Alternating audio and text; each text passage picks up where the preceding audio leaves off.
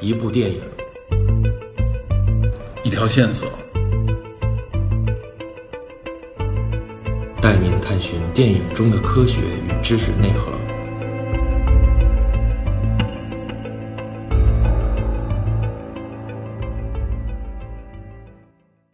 Hello，大家好，欢迎收听本期的电影侦探，我是 Peter。我是 Metal DP，今天我们要聊一个大家也算是前段时间呼声比较热的影片，嗯，呃，话题性也很高，但是可惜本来原定在国内要上，结果因为一次嘖意外的事件吧，导致不能在国内上映了，种种原因撤档了，种种原因撤档。然后呢，前段时间好像网上也流出了这个最新的版本，资源，对，然后大家呢有越来越多的影迷吧，算是用各种渠道看到了这部影片，对，所以我觉得我们今天就可以跟大家聊一聊这部电影。嗯， 《好莱坞往事》。好莱坞往事，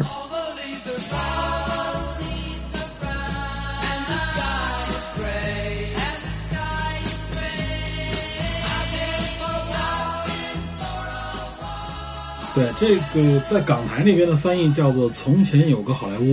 它嗯直接翻译那个英文名字，我觉得其实很恰当。啊对，Once Upon a Time in 好莱坞对，Once About Time in 好莱坞，就是很久很久以前有个好有个好莱莱坞，坞，在好莱坞。嗯，我看完电影以后，我回头想了一下，我觉得从前有个好莱坞比好莱坞往事要更适合这部影片。 没错，更贴合昆汀的这个寓意吧。或者对说是对，，因为如果你要是理解成好莱坞往事的话，感觉是写实像，感觉有点历史像了。啊对，但其实其实这部片子是虚构的，这是架空型的，应该是对昆汀式的架空。它这种形式实际上在他之前的一部影片里面完全有过，就是无耻混蛋， 是啊无耻混蛋。其实《江狗》也算是一种， Django 怎么说呢？它是在一个历史框架内自己编一个故事，对好说。但是这个《无耻混蛋》是完完全全架空，对它和这部影片有一个很贴合的地方，就是把一个明确的历史事件变成了另外昆汀自己的一个。呃哎风格了或者不能说是风格了都，但是他结局吧在这个东西，对他完全用自己的方式做了一个新的故事。对对对。这个架空的比较厉害啊，这个、嗯，可能大家不熟悉，熟悉昆汀的这个影迷就知道这个。对，如果不熟悉的话，尤其看这部影片，我觉得有几个门槛儿。首先，一不了解昆汀在说什么故事的，不了解那个年代，嗯，不了解好好莱坞历史的，你看这部影片感觉一头雾水，对尤其就是看到最后，感觉有点莫名其妙，但虽然很过瘾，对吧？我我看最后那段非常过瘾。我也是非常过瘾啊，暗挑大指，知道吧？呃，这是第一道门槛儿。对第二道门槛儿就是你，就是你需要了解昆汀，对你了解了一段历史，又了解了昆汀，你在看这部影片的时候啊，我觉得你会有一种会心一笑，哎，甚至是有一种嗯，就觉着这哎孙子真高明， 这个方式很不错， 对吧？这种感觉。这种感觉很好，对而且是昆汀嘛，所以我们很愿意接受他这样的表达。对，也只有他有这种这种功力吧。对，当然了，如果大家再用心一点的话，或者说再多思考一下的话，也许会得到新一层，就是第三层的内容，也就是今天我们希望通过我们自己的一个解读吧，或者说通过我们的一些支线的内容的介绍，希望大家能得出一些新的收获，对，不仅仅停留在一个过瘾或者说是觉得有趣的这么一个层面。嗯，多聊聊，咱们把这个他其中致敬的一些彩蛋，对还有一些历史故事，都没错，都挖一下。对，所以我觉得，因为昆汀的电影呢，本身它的时间线相对来说也是比较混乱的，哦，对，这不是什么严格的时间线，它不是严格时间线，尤其它拍摄的时候，它跳跃的非常大，对，所以呢，我们不就也就不完全按照电影的节奏给大家顺着往下说，我们就是爆一些彩蛋，顺便呢介绍一下相关的历史，嗯，让我们回看到那个年代，也就是从前那个好莱坞所处在的一个时代背景和世界的一个大背景下是一个什么状态。那对，时候甚至一些文化方面的一些特征，嗯，然后呢，再结合它结尾最后这个事件所对应的一个历史上非常轰动、轰动整个美国，甚嗯至轰动世界的一个血腥惊悚的一件一个案件嗯杀人案。案件，对，我们结合这个给大家聊一聊。对，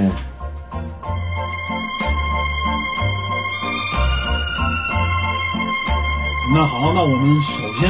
这是第一次聊昆汀吧，咱们对吧？应该是。第一次聊昆汀啊，昆汀可以说不是 是嗯昆汀都快拍完 了，我们是聊昆汀自己有一个计划哈、有一个啊目标说我要拍十部十部长片儿，十部长篇，然后这个号称是第九部。第九部，我那我甚至觉得这严格意义上来说，应该是他的第八部啊。为什么？咱们一会儿待会儿简单说一下啊。哦，因为昆汀也是影迷心目当中的一个丰碑了，对吧？对对一个非常独特的一个丰碑。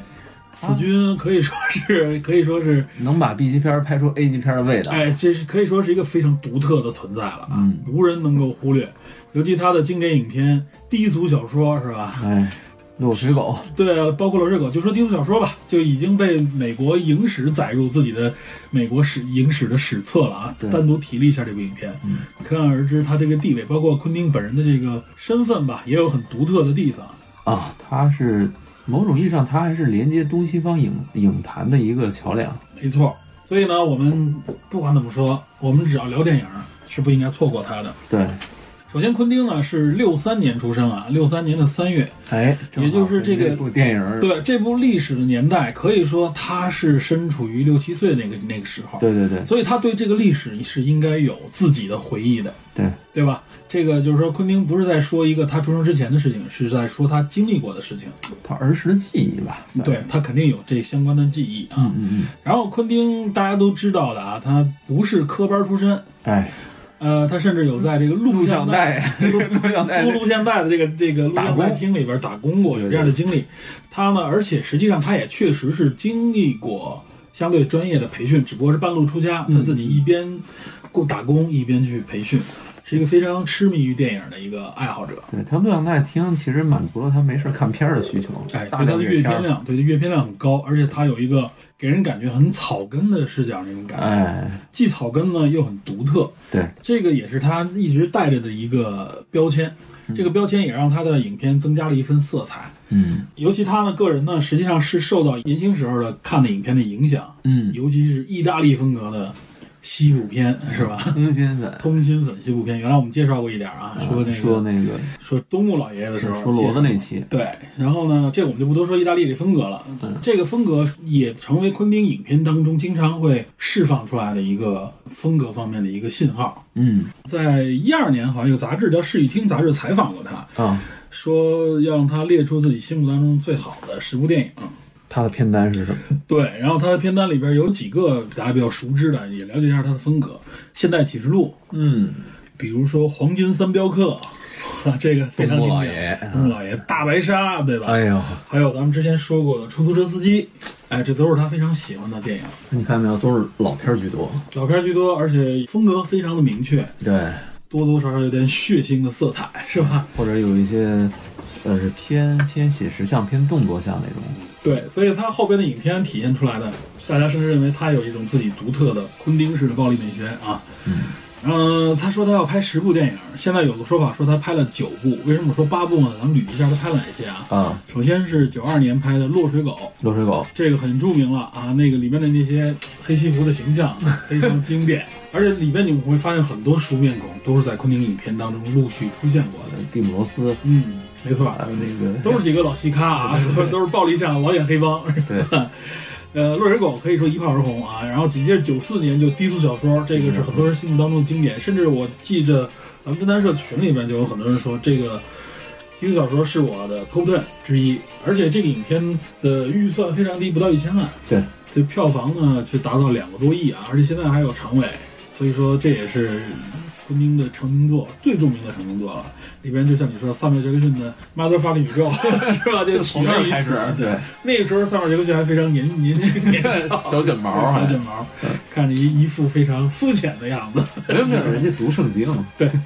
就是相对于现在的自己啊，非常深厚的这个局长来说，是吧？没那么的复杂。然后后来他九七年拍了一部《危险关系》，这部影没点片关系，看的人比较少，而且这部影片我没看过，我没看过。我没看过这部影片，昆汀影片我没看全，这是其中一部。紧接着，两千零三年，就是大名鼎鼎的《杀杀死死比尔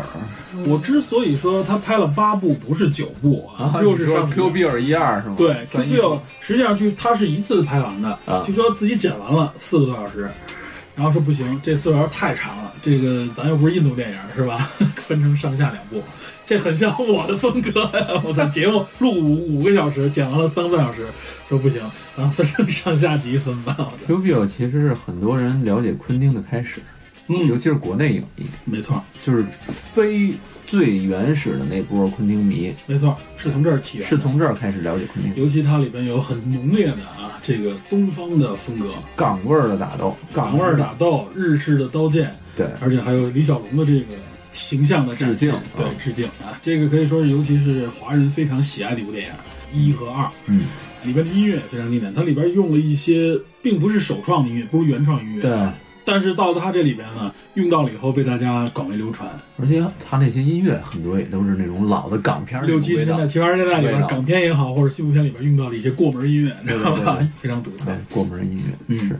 然后他又拍了这个《不死沙阵》，又叫《刑房》啊。刑房这部影片他是跟他的一个好朋友合合作拍的好像，合拍的，对对，零七年这影片我看了，印象不是特别深啊，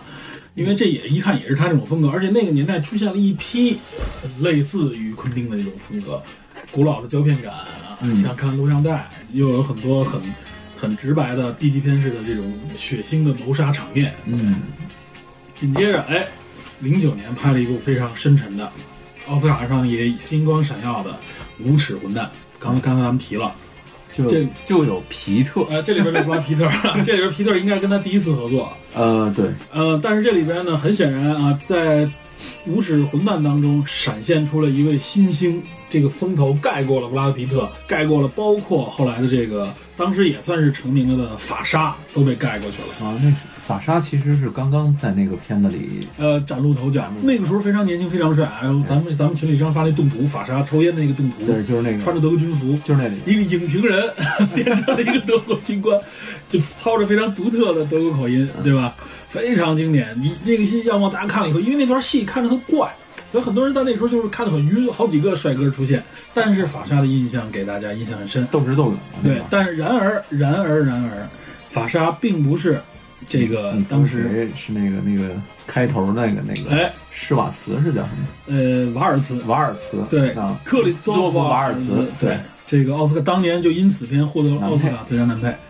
华丽的这个台词，优雅的流氓，而且是优雅的、恐怖的流氓，对对对那种感觉被表现出来，哇，真的是令人折服。他一出场，整个目光就被他吸引过去了。对，而他跟其他人之间的互动，尤其最后跟布拉皮的那个飙意大利语的互动那段，给我逗得够呛，你知道吧？这个昆汀在这部影片虚构出来了一个非常经典的纳粹军官，那平官的一个形象啊，对，这两年他就逐渐的开始拍一些，主流影片。从这从这个片子开始，好像昨天晚上那个零零七最新预告里好像还有他，啊，是吗？我没看那个预告，好好像是啊在那个牢房。房里跟那个跟那谁哦零零七对话的就是他，哎，他是不是之前就出现过啊？我忘了，记不太清了。零七已经说实在后后来这两集一带而过，没什么印象。我在里边找那些熟脸嘛，看好像是在牢房里那个镜头是他，嗯啊，他紧接着在昆汀的下部影片里面《被解放的江狗》里，江哥里边演了一个德国医生，牙医对，实际上是个赏金猎人，也是对赏金猎人嗯对这里面他是个正角，而且给人印象非常好。阿丽塔里面也是一个医生，对， 也是一个赏金猎也是个人。赏金猎人啊，嗯印象深刻啊。为什么说《无丑蛋星光熠熠》指的就是里边一众大咖和新人对前后都是非常有影响力的人，他那个小队里面就很多明星，然后吴汝奈是我觉得我挺喜欢的一部，非常，我非常喜欢这部影片，嗯而且《无龙蛋》里边那两位女演员的印象我也非常深刻，因为、呃那个德国军因为一个一个德国国的电影星影星嗯和一个这个犹太的一个年轻的女孩儿，嗯对吧？包括那个德国狙击手，哎对吧？爱上那个犹太女孩，最后两个人双双互杀而死的那个德国狙击手，对吧？嗯也是咱们看过的《再见列宁》里边的男主演，包括在内战当中的反派，布鲁克对。啊，这个这都是在这部影片里面闪现出来的星光。呃，这是然后咱们刚刚说的《Django》是二零一二年，在国内还短暂的上了一下，我记着啊，上了，然后剪了几个镜头又重新又重新再映。对而且被解放的《Django》是好像是昆汀拍过的电影里边票房最高的。呃，目前好莱坞的票房还没有结束，还没有统计结束，所以目前最高的是《被解放的 Django》，它在全球的票房达到了四个多亿，四点二五亿好像是，很高了。很高了，在昆汀影片里面算是最高的了。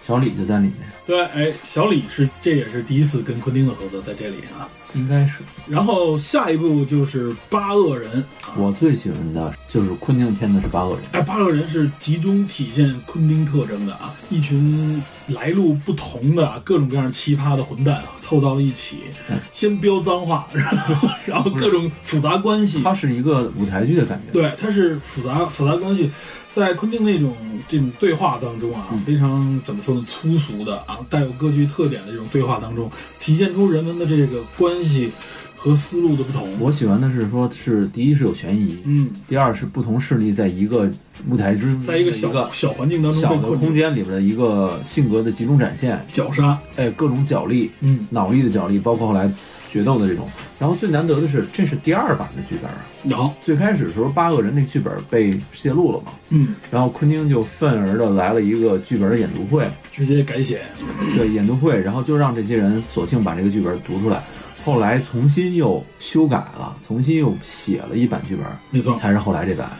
我觉得这很厉害啊了，这体现出来昆汀的非常独特的性格，对啊，非常厉害。这也是受很多喜欢他的影迷的喜爱的一点啊。昆汀是一个非常有自我的一个导演。对。然后那里边那女主演就是演那个，咱们后来那个来那个聊那个湮灭的时候，里边有过他一个角色，嗯对对对，然后在里边一直流着鼻血，呃牙还缺了一个，还摔了一把那个鸣琴，对他的表演对被很多专业人士点赞，而且砸了一把鸣琴，据说是，是真品 是真品。然后呢，本来说是要砸是砸一模型，结果后当时道演具员 弄错了。道具弄接过去琴就给砸了，然后那女演员发出的尖叫，据说是真实的尖然叫后。因为这件事，那个提供那把就是吉他的那个博物馆啊，琴行是老板吧，嗯就是终生拉黑昆汀。而且说据说也不不愿意跟电影再合作了啊，不能再提供这个了。那把琴价值好像反正是挺贵的，我记不清具体金额了。而且上了巨额的保险，虽然有保险，但是他非常的痛心，那是他的收藏嘛，对对吧？昆汀真的是不吝啬，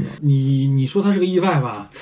但感觉好像还不能完全哦不是你想啊，就昆汀借这个东西，你借他啊是吧？你就得留点神。 说不好了就。拍完《八个人》之后，这不是拍了《从前有个好莱坞》嘛，也就是《好莱坞往事》啊。嗯，在这里边，就是昆汀有一个习惯，他会和他自己合作过的演员经常合作， 对，其中合作过最多的就是这个 Motherfucker 萨缪尔·杰克逊。蒂姆·罗斯也不少，对，萨缪尔·杰克逊跟他合作过六部，六部那、但是只很可惜这部里没有。啊，局长上岁数了。一个是上岁数，另外一个这部里边好像没有突出的黑人角色，应该就没有黑人角色出现，好像。呃，我想一下啊，好像确实没有什么明显的黑人角色。嗯这六十年代其实有很多著名的黑人形象出现，一会儿咱们说这个历史背景时候可以提到。嗯，呃，然后这里边是他第二次跟小李的合作，也是第二次跟皮特合作，对吧？嗯布布拉德布拉皮特，特嗯对，跟布拉皮特合作啊。第一次合作都很经典，尤其是小李子合作里边，我记得有一个镜头拍杯子，拍杯子，结果手是真破了啊对，小并李不子是当时是激即动，兴表演。小李子就是演这类角色很合适小，李子激情激情爆发的时候啊，那个张力还是够的，就是真疯， 真疯，疯起来连自己 都打。对，而且在那个你想在那《华尔街之狼》里边儿对对，嗑了药以后那状态是吧？哎小李子这方面还是有独到之处的，是吧？所以有些人付给他演技不好，不够收，所以得拍的那《荒野猎人》嗯感觉就好一点。后来的人就明显感觉很成熟了，哎把那个东西就就是藏在收了对藏在自己心里边儿。不是那种癫狂型，这都是业内的这些怎么说呢？相互吐槽吧，现在是。咱们这就算是把昆汀过了一遍啊，嗯，这个咱们不可忽略的一位导演。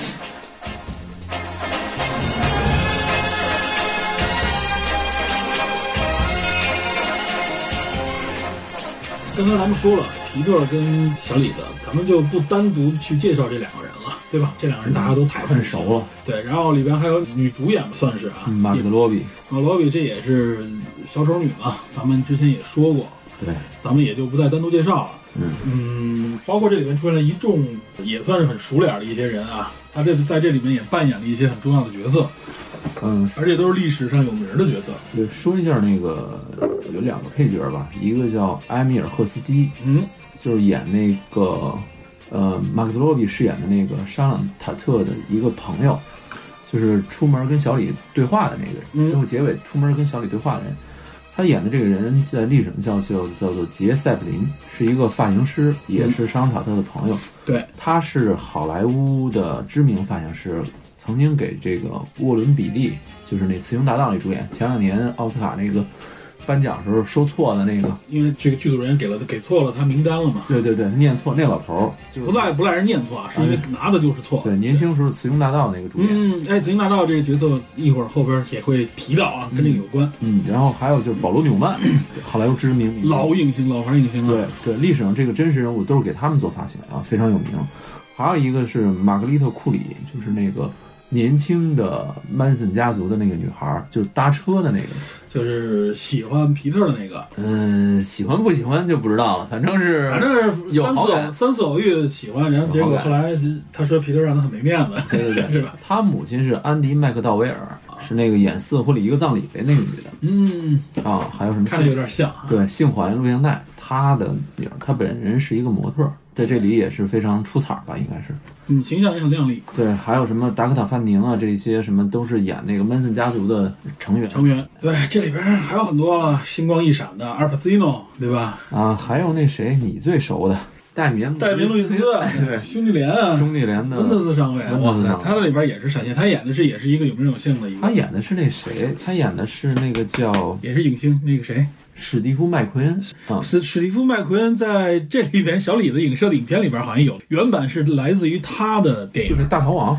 对就是你就是跟纳粹就是纳粹军官对话那个对话的那个就是他穿着一身皮衣嗯对，那个原演就是嗯原那个就原型是他史蒂夫麦奎恩，就是咱们得说一下，从前有个好莱坞里面，它有一些电影的引用的录像的片段是原型是本人演的，然后换脸看换上去的，，对，比如说就是那个《勇闯迷魂阵》，《嗯，勇闯迷魂阵》里边那个马格罗比在电影院中看的那段《勇闯迷魂阵》，那是原来那个谁，对，那是沙朗塔特自己演所的。以大家看那时候，如果熟的会觉得，哎，这个演员跟马罗比不是一个人。对他为什么有那种表情，觉得好像是自己演？对，但是在下边有一个，就是说，呃，沙朗塔特，就是片中的沙朗塔特跟那个李小龙，嗯有一个对战的情景，对那个是由演员本人扮演，是马克罗比还有这个麦克毛，对他们两个人演的。来复现一个，就是当时李小龙曾经培训过他这么一段历史，对，所以这而个且用那个动作在电影里边也用过，出所以这个事儿就大家可能得有点有点乱现，要。跳一下，对，就像刚才咱们说史蒂芬麦克因这个，就是嗯，这私下里是有演员演的，但是某些影像是由原来的影像那个对。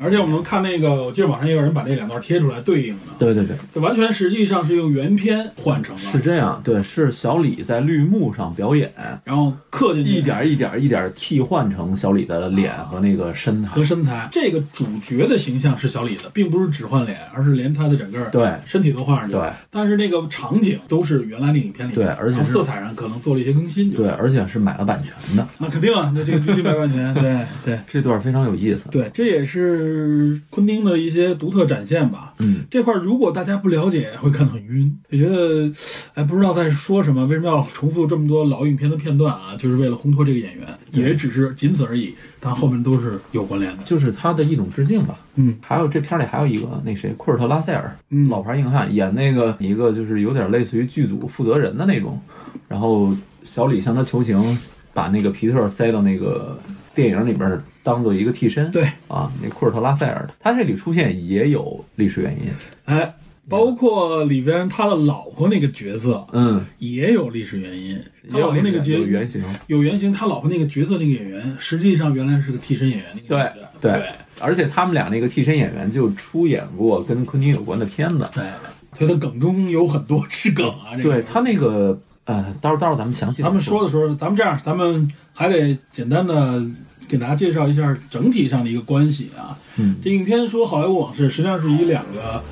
角色啊，就是小李跟皮特两个人开始的。这里边小李扮演这个角色名字叫呃里克道尔顿 Rick Dalton 是吧？他是一个虚构人物，人物，对他这里边借用了很多名片的扮演过的角色啊，包括他们虚构了一些影片、啊，那个假海报。假海报，然后包括他自己主演的那个叫什么什么法语什么的那个影片，那是一个虚构的一部影片啊，就是他扮演的是一个赏金，类似于赏金猎人这么一个人，你说的是那个通缉令是吗？对，好像是啊。然后，但是里边他扮演过其他的一些片子，一些电视片啊，主要是电视片，因为他是个电视明星，呃，都是有历史原型的。比如说后来出那个 FBI，那实际上是有历史原型的一部真实啊、播过的一部剧集，那部片子叫豆瓣儿叫《大叔局特工》，嗯。但是好像历史上那个叫另外的名字叫《秘密特工》。嗯，你还记得那个艾米· m e r 和那谁 大超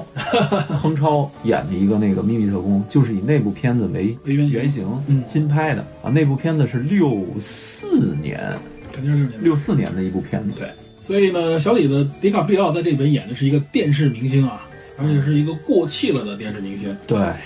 布拉皮特在这里边演的这个克里夫克里夫·布斯，或者叫克里夫布茨啊，这个角色实际上是小李子这个演员的替身，替身，因为跟他合长期合作，他一方面是他的替身，又是他的司机、保镖兼办家务， 心灵对，包括心灵导师，包括办家务这么一个角色啊。啊，据说当时片场替身有点类似于就跟那默认的兄弟似的啊那种感觉就，是我带你了，哎，我认你，那我你你养长活期着长期跟着我，哎，这就成了一个这样的一个角色啊。嗯一部分工作是像类似于现在的助理，对吧？嗯，布拉皮特这个形象也是在影片当中能看到，他就是形象气质都很好，而且为人非常的朴实，身上有功夫，对吧？啊，越战老兵，约战老兵，只不过传言他有一个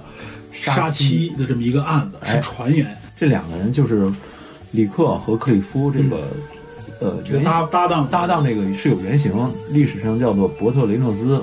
那个替身演员叫做哈尔尼德汉姆。据说尼德汉姆妻子把他赶出家，然后他就搬到伯特的家里，原本说住一周，结果一下住了十二年。这么两个人好像是这样，然后后来好像说这个杀妻那个是另外一件事儿，原型叫做罗伯特·瓦格纳，而且这个人物演过九三年版的《李小龙传》，他妻子叫娜塔莉·伍德，就是《无因反叛》的主角。《无因反叛》这个三个主演全都英年早逝，尤其是詹姆斯·迪恩。这个娜塔莉·伍德相对来说还稍微晚一点儿，她是溺水身亡的。但是传闻她在溺水身亡的时候，跟她的那个丈夫瓦格纳两个人在船上喝了不少酒，有人说他们两个人当时在吵架。呃，娜塔莉·伍德溺死之后，瓦格纳就有人就怀疑她是是他下的手，是他下的是手，谋杀。但是他没有被谋杀罪起诉，因为这个法医验定说这个娜塔莉是溺水。当时可能因为那个年代调查也不够特别多，这个片儿里边好像克里夫的妻子就叫做娜塔莉，所以这个事情就是有很多暗梗儿对，啊。这个昆汀就相当于是把一些暗梗啊，把真真假假，对有的是自己编的，虚有的实是实真的东西，有的是历史原型，有的就直接用本演员本人，然后有的用现在的人给你揉到这里边来。对你看上去的时候，你真的一眼望过去，你不明白是为什么要这样包了三四层的意思。对，就你有点有点云里雾里的。对，但是你要细挖，发现啊，你原来是这个样子。而且，其实我觉得他一直在用这种方式来给大家提供一个他的回忆，哎或者他的印象那种感觉啊，有点类似于他我不是写实，嗯嗯、我也不是完全虚构，对吧？就讲故事嘛虚虚实实讲故事，而对讲的还很有意思那种感觉啊。这个我们把两个主角的关系介绍了，然后呢，呃小李子演的这个角色，他就是已经开始走下坡路了，一直想演电影，但一直找不到一个突破口。哎，这个也正好贴合了当时的历史环境啊。据说当时六十年代啊，美国的这个好莱坞从战后啊一直繁荣发展到六十年代的时候，遇到了一些各种各样的问题。好像是大家的观众的这个观影口味发生变化。对，就是再在一种原来标准的套路上也好，或者说是一种怎么说呢，面向更广阔的他们所谓的中产阶级，嗯更主流的电影观众的时候，它展现出来的内容给大家感觉已经有点疲态了。对这个时候大家从文化上面、从欣赏角度上面，需要有从思想上面啊，需要有新的突破。嗯啊，这是一种潜在的诉求。然后呢，在六十年代的时候呢，也是属于新老交替的这么一个时代。嗯啊，当时整个大的社会文化背景啊，也有很大的这种冲击和变化。这个后边我们再说。嗯，反正六十年代的时候涌现了一批新的新锐导演，比如像马丁斯西克塞斯啊、库布里克之类的，他们都是在那个年代开始崛就起是的。就是很多，要么是说有这种新思想，要么是欧洲的电影导演。哎，哎没错，受到欧洲的影响特别大。对，那个时候，欧洲的这个怎么说呢？新的文化也好，或怎么样，对好莱坞开始形成了一种冲击，这个是个大的背景。然后呢，你会发现啊，小李子在影片当中的形象是一个英雄类的啊，对那老牌儿电视英雄那种感觉，在在现实当中他非常焦虑。但这时候正好布拉皮特成为他身边的一个怎么说呢，一个好搭档加一个支柱嗯加一个支柱啊。反而布拉皮特展现出来呢，就是呃朴实的，然后坚定的一种状态，就是生活上有点玩世不恭，但是实际上工作上很靠谱的一自个己人。非常明确。对，非常明确，知道自己在干什么，而且比较安于现状吧，应该对可以说是啊，就是这样的一个人。而且他们两个当初也说了，因为当时六十年代正好是嬉皮士文化盛行的时候，反战嘛，反战嬉皮士文化啊，所以他们看到很多人是嬉皮士的文化的时候，小李子就骂了很多脏字，对，他很反感这个对啊，对吧？也代表了他们两个人的这种定位和当时这个流行的文化处在一种矛盾的这种状态。对一种冲击，然后这里边就陆续的出现了很多，因为小李子是实际上在谋求自己的技术突破，也在寻求各种合作啊。对，包括后边出现了一个，呃，在影片当中本身不重要，但是在这个故事里边很重要的一个人物啊，就是波兰斯基。对，波兰斯基是直接引向最后边这个呃所谓的这个凶杀案的一个关键性人物。对，出现的主要是波兰斯基他媳妇儿，哎，波兰斯基和波兰斯基的媳妇儿，而且为什么会出现呢？是因为波兰斯基正好啊，刚刚搬到他的，相当于是隔壁吧。对，这个叫天堂大道幺零零五零号，哎，这里边反正住了很多的这些怎么说呢，好莱坞的名人啊、明星啊。对波兰斯基和他的新婚妻子沙沙朗朗塔特，沙朗塔特也叫沙朗特，这两个都是真实人物啊。对而且尤其波兰斯基非常有名，波兰斯基最有名的是拍了《钢琴家》嗯，对吧？奥奥斯卡最佳男主。男主，对那个亚德里安·布劳迪，没错，我们当时我曾经 吐槽过，说是已经过气了的明星啊，我很我很喜欢这个角色，啊，那个片子不错，呃，只不过近期呢确实不太主流了。然后呢，波兰斯基已经很老了，目前此时此刻的时间线已经很老，对，非常老了。啊，在那时候相相当于是也是新锐导演之一，对吧？他那时候呃拍了几部片子，《天师捉妖》是什么？然后他六八年拍了一个《魔鬼圣婴》， 《魔鬼圣婴》，听说过吗？我听说过，但是我不知道是他拍的。是他拍的啊。这部片子后来被认为是跟后边那件案子有着息息相关的关系，哦是吗非常恐怖的一部影片啊。咱们介绍到最后最后那个案子的时候啊，嗯再说这个影片怎么回事儿。嗯，然后呢，我们能看出来啊，小李子有点想跟人家。搭话那种感觉，啊对吧？但搭不上啊，因为没机会。但是他起码看到了，对，这个其实就是影射到咱们刚才说的，就是小李子是本土的那种已经渐渐走下坡路的那种演员，哎，然后外来的新兴的势力进对入好莱坞外来的新兴的导演和他的新婚燕尔的妻子两嗯个人非常甜蜜，又是一个向上的状态。然后这个影片里边呢，小李子展出来就是越来越焦虑，是在现实当中啊，而且他我们会发现他说话是有一点点结巴，有点口吃。哦，小李子表现的还是非常的，就是挺真实的，说话的时候一着急他就是卡壳，但是在表演的过程当中啊，不会出现这个情况。这个多多少少也代表了一种啊，就是演员在屏幕上啊光鲜亮丽的演员，在实际当中啊，他可能和我们想象的不太一样，和屏幕上的形象有很大的差距。据说国内某一位男演员就是这样。哦，我觉得口吃这个可能还算比较特别，有很多就是说，至少从性格上啊有很嗯大区别。有很多人觉得屏幕上那个形象是他，但实际现实当中和形这个屏幕上的形象有很大哎这差个别。其实咱们后边可以聊一聊。嗯电影毕竟是电影，不是对现实。影视片嘛，影视作品必必定是一个表演出来的内容。对，尤其是像这种已经是虚写的这么电影，嗯，它里边人物形象就更是错综虚复杂构的。更虚了。对，对没错。我们回到影片里边，就是小李的那条线，嗯他实际上更多的是展现出来，就是好莱坞影人走下坡路的明星，他在寻求突破的过程当中遭遇了一些事情吧，比如说他只能参与演影片当中扮演一些反派、大反派。大反派啊。首先，还有他原来是一个那样的正面英雄，现在只能演反派了。嗯，看现代历史里边也有很多人也是啊，对，新人有可能从反派出来的，有些老人最后沦落成也只能，我不能说沦落啊，最后也确实只能在影片当中去扮演反派啊，这个是个这这很真实的情况啊。嗯，然后包括跟导演之间啊，很高兴的交流了以后，他觉得导演应该很重视他，结果最后导演实际上的意思还是说寄希望于在这个配角上让他发挥一下自己的光和热吧。对，包括他去欧洲拍片子，对这个鸡触发的这个因缘是怎么回事儿，对吧？然后包括你在片场里边儿小演员那个小姑娘，漂亮那小野小姑娘啊，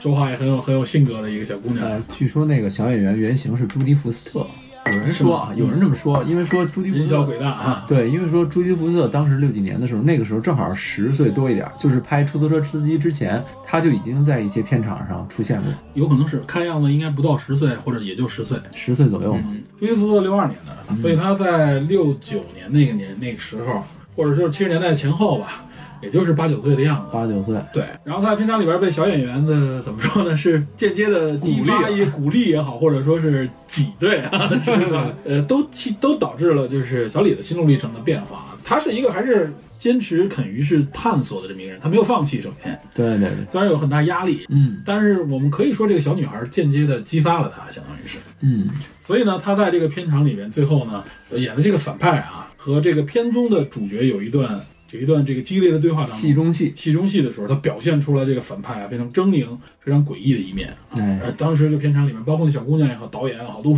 对他这个表演大加称赞啊，那段确实有点意思，非常有意思，而且可以说让这个演员在这样的称赞下面，重拾了一部分自己的这个表演的信细心。心，对，也是后来他为什么能够去意大利，嗯去参演了他原来不愿意参演那些意大利的通缉粉西部片。对，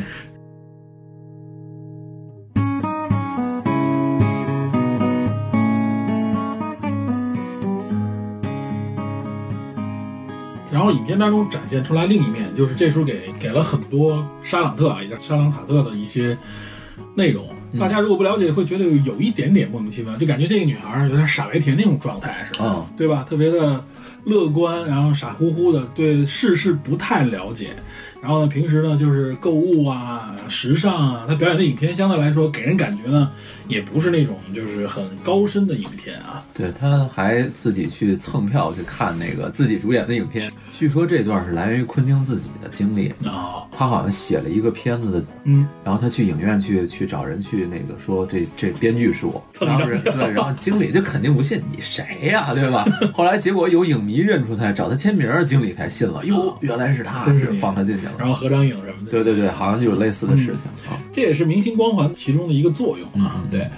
然后呃，沙朗塔特一直是这种状态。如果我们按照正常推理的话，嗯，这么来表现的话，他可能后面真的是要遭遇不测，有没有这种感觉？有啊对吧？尤其就是你知道真实历史尤的其时候，尤其你知道真实历史，一听波兰斯基，当时我就说，哟，这不会就是因为我之前看影片之前就有些人，包括你跟我讲嘛，对对我就有这个预判了。我当时就很担心。我就说，最哇后结尾塞，这个又表现出很美好的一面，完了，这肯定是最后一结面 尾结尾得多惨，因为现实生活中那个案件非常惨嗯非。常惨。后边我们一会儿说到，反正我当时他给我的感觉就是，哎呦，按照影片的固定套路来说，哎，嗯他就是前面越是这种美好的东西给你展现出来，后边可能就是越越危险越危险啊啊。然后另外这里边有一条线啊，我们看到了小李的这条线，看到波伦斯基和他的女友这条线，然后呢，其实更重要的，我认为啊，是皮特这条线哦，皮特这条线引出了曼森家族，对对吧？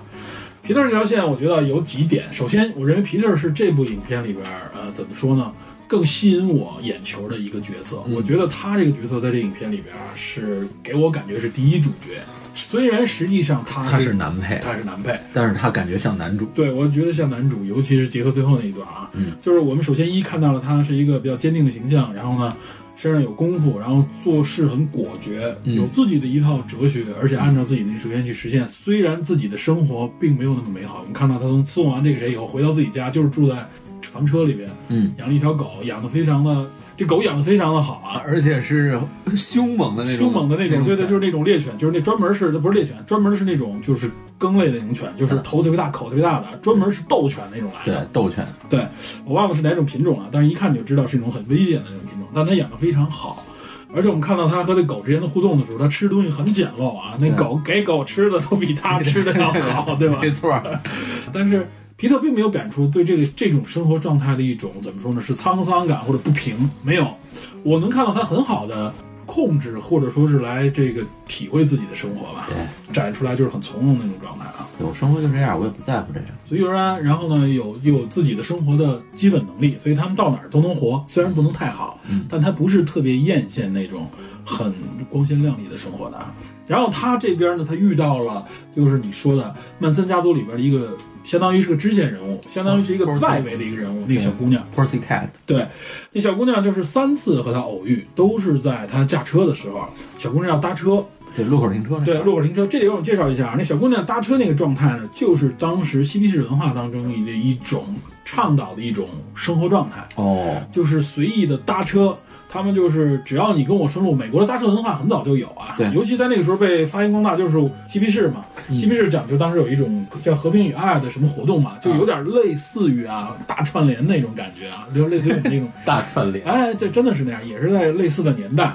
而大串联就是年轻人们走到走上街头来，嗯，为了自己的主张，然后呢，就是徒步的这个走很远的地方，有时候搭车，大家在一起寻找心灵之路。寻找心灵之路，野外呢参加什么演唱会呢，然后呢就是搭帮结伙，野外生存，文青，哎，有点那个感觉。然后呢，他们更多就是嬉皮士当中的一种倡导的一种文化运动啊。嗯这个文化运动呢，不是特别的有明确的宗旨，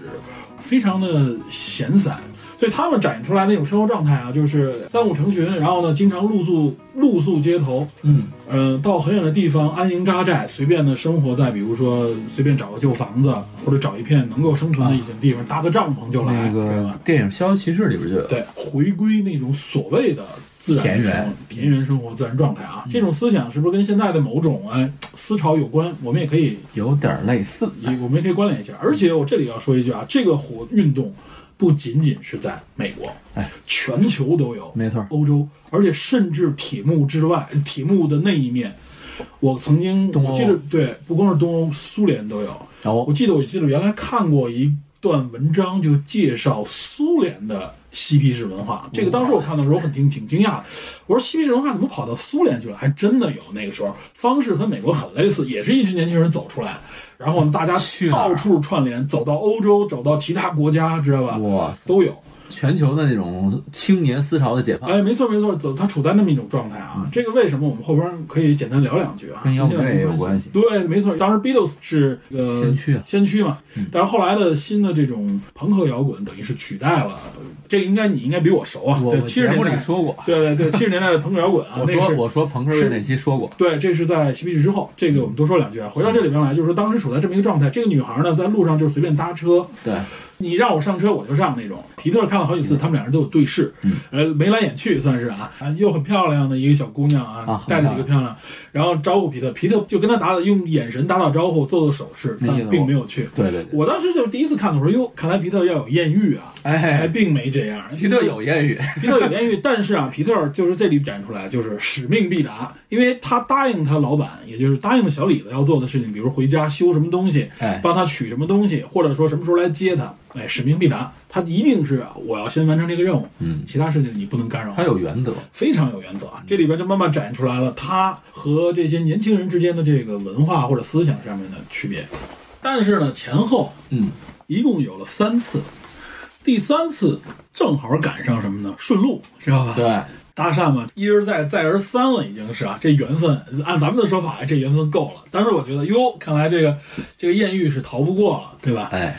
俩人就真终于这女孩坐上了他的车，哎，一上车，结果他比我想象的还敞亮，嗯，非常敞亮啊，先来根烟之类的，哎吸毒，这是也是嬉皮士文化里边的重要元素之一。大麻吧应该是，呃，大麻致幻剂嗯 LSD，、知道吧？之类的啊 LSD，啊对，这是嬉皮士文化当中的一点。然后另外一个就是性，非常开放的性。那意思就是说，OK，你如果需要，我可以哎提供服务提供服务也好或怎么样，实际上就是一种就是敞开来的一种状态。哎，但皮特非常的，虽然有点跟他调情的意思啊，但是皮特就是把持红线还是把持的非常准。问他是有没有成年，对你，首先你成没成年，嗯反正就是皮特很有原则。对，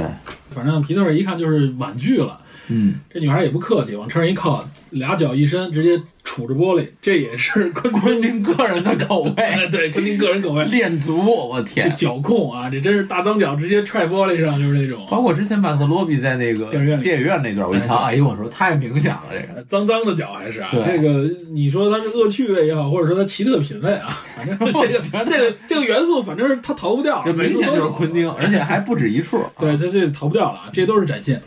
我当时我觉得啊有可能皮特会跟这个女孩儿哎好上或怎么样啊，不知道会引发什么样的故事。没想到这女孩儿直接给他引到了那个农场，哎，就是曼森家族的老巢。对，到了那儿以后，实际上当时我就意识到，哎呦，这事儿要把这么连上啊、好像不太对。对，好像一是不太对，然后另外一个又联系到刚之前的这个布兰斯基啊，对吧？我们就知道这事儿肯定有关联。果不其然啊，这个女孩把他拉到了这个片场啊。这群人当时你看，就是你不了解那段历史，你也能看出来，这群人是等于是寄居在这个废弃了的片场里面，而且神神秘秘的，对，大家神神秘秘，尤其是这住在原来这个片场的主人那个屋子里边，有那么几个人在那一边抽着大麻，看着电视啊，懒懒散散躺在那儿。其中有一个坐在正中间一个女性，明显是这个女性当中的一个头目。就是范宁演的。对，而且她就是防备心很强，对对从这点能看出来，啊就觉得这帮人可能有问题。嗯，皮特到这儿来以后，啊通过交流，立刻也意识到这一点。皮特在这里展示出来就是有丰富的生活经历，而且这个人很正，所以他就说说这个片场的主人我认识，我要见一下这个主人。对，就叫乔治斯潘。哎，也是真有其人啊，历史上真是，包括这个地方，包括他们的关系全都是这样，全都是这样。这段营造了一段非常紧张的一个气氛，对对对，又是在那种西部片场里面啊。哎，然后皮特那意思是说我要见一下我老朋友，那帮人就拦着，各种往外，往外往外推脱，对，他觉得啊，就是这帮人有点儿鸠占鹊桥那种感觉，这帮人是不是？把他谋害了。然后呢，就引出了这里边很神秘的一幕，就是他进到那个房间里，大家都出去了，里边出一群人啊，满屋烟气。皮特就进去看了，当时我还挺紧张，我说是不是这哥们儿已经挂了在里边儿？ 哈哈后来一进去一看，原来确实是在睡午觉。那老头儿不就那八路人里边那？哎，没错儿，这老头儿老出现啊，合作过也合作过两三部了啊，我一瞧，我以为哎是他，非常老了，基本听不见看不见了啊，呃，非常失狂躁失盲了。失盲，非常狂躁，他记不起皮特是谁。对，那意思你来看我，我也不 care，你愿意看不看，反正这帮人住在我这儿，你甭管。然后他们反正也有他们的方式来支付所谓的房租，呃就是性，就是性啊，或者是怎么样，反正就是用一种很非常龌龊的手段。他们的关系非常的复杂和见不得光。这个片场叫斯潘斯潘片场，好像说是在好莱坞这个西北的叫洛杉矶郡，嗯一共是二十二公顷左右。嗯原来就是那个拍西部片儿的一没个错片场，嗯，它的主人就叫乔治斯潘，然后历史上确实被曼森家族占据。给霸占了。对，后来当西部片示威了、不行了的时候，这个片场变成了租骑马的地儿，就跟片中那个一样环节是对一样的，环山的嘛，所以这个片场可以租游客带着骑马来游览，嗯他们收取费用。然后有传言说，六十年代曼森家族在这儿占据的时候，就是他们的女性和当时已经失明的乔治斯潘上床嗯来换取这种寄宿的权利吧，就是换我取不哦信给我任，嗯不给你房租，但我用这种方式，哎，我就干脆就跟你混在一起，对，就混着。但是老头儿在不在乎这个？无所谓。所以皮特从这里边就跟他交流完了确认这信息以后，那皮特就只能退出去了。嗯，但是这个时候，我们明显能感觉到啊，就是曼森家族这群人对皮特已经是一个仇视状态了。嗯对你管这么多干嘛？对吧？哎，你这是干涉我的。然后那女孩也过来说：“皮特，你这种行为让我很没面子。很丢脸。”那意思就是，你就你就走吧。啊，结果走的时候还遇上俩小麻烦嗯啊，有其中有一哥们儿啊，拿耍刀坏把轮胎给炸把了。轮胎给扎了啊，那点儿看的就挺过瘾的、 啊。那那边一块儿看皮特真的是就是昆汀式那种表达非常过瘾，就像当时无耻混蛋最后揍揍人的时候。我记得印象特别深，就是那帮人要冲上来，他说你们谁过来，我就继续打他。我就把它打烂，然后再结果那几个人不过去，然后在那说他是一朵花儿啊，我当时都快吐了，然后觉得。就反衬的很像。可无语了，这就当时就觉得，哎，真是两种感觉，所谓的文化吧。两种人，然后呢就是两种态度。皮特当时很强硬，也是啊，就是你你把我撑的话，你给我把轮胎修好。嗯而且那哥们儿一开始不管不忿儿啊，这时候感觉如果一般人到这儿一看，又是一群人，嗯有几个男的看那样子不三不四的，也就怂了。哎，而且好像还有一点啊，我听说历史上 Manson 家族最后跟这个其中有一个人物、嗯 Terry 特里结怨，就源于他们家族的一个人在这个片场跟一个替身演员打斗。这个故事说明也不是空穴来风，对，具嗯有这么一个说法，所以可能 Peter 这个人物就是综合了很多人的身份在里面。综合了很多故事啊。对就反正皮特这块儿的演绎也是，直接上来一拳就闷花 了，你知道吧？那那那哥们儿一瞧，他们都已经虚脱了都。不，他不管怎么说，皮特这也是在这里边跟李小龙对 K 过的人啊。这里边展出来就是宝刀不老，嗯，没吃一点亏。然后呢，他们就赶紧骑马，其中有一个人去报信儿啊。你明显看这小团队啊有分嗯工，有一哥们儿去报信儿去找他们。一开始里边就是那群人当中有一个男孩儿，一看就是比较强壮的看场子的，看场子的人。那哥们儿是带着游客去转山去了，嗯对，实际上也离得也不远，就骑着马嘛。然后他上去报信儿说不行，说咱谁谁谁遇到危险，你赶紧下来。所谓的主持正义，实际上就是帮忙。那哥们儿骑着马就回来了。当时我就觉得肯定碰不上， 果不其然，他一到以后，皮克车走了。我一看走我就知道晚晚一点还能碰 上，是吧？这个只是第一面啊，后边还会有。晚一点还能碰上，对，这就埋下了一个相当于是埋下了一个祸根吧，伏笔。伏笔。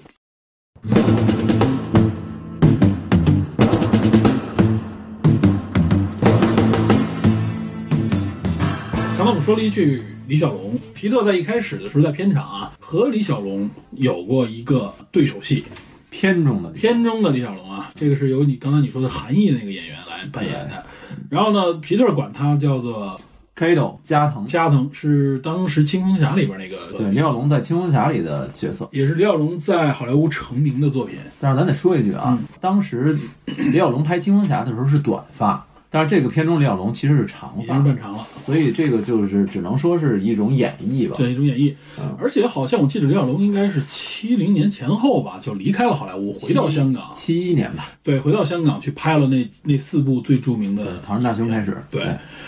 怎么说呢？就这段有争议，包括李小龙的家人啊，李香凝，李香凝，对我老说李香兰啊， 哦，你太反动了，我操 别别别这么说啊，李香凝，呃，公开声明就是怼这个。昆汀，呃，这在美国的娱乐杂志上经常报这个事儿啊，就两个人一开始，这个谁就怼昆汀说你涉嫌侮辱我的家人啊，嗯，然后呢，昆汀也给出了自己的解释啊，就是我不是，我只是照按照历史，而且我看过李小龙的回忆录，我看的时候你们可能都还不知道李小龙呢。他的口吻是说，在那本书里边，呃，李小龙说过我所说描述的那些话，其中就有一段关于跟这个阿里的一个相关的内容。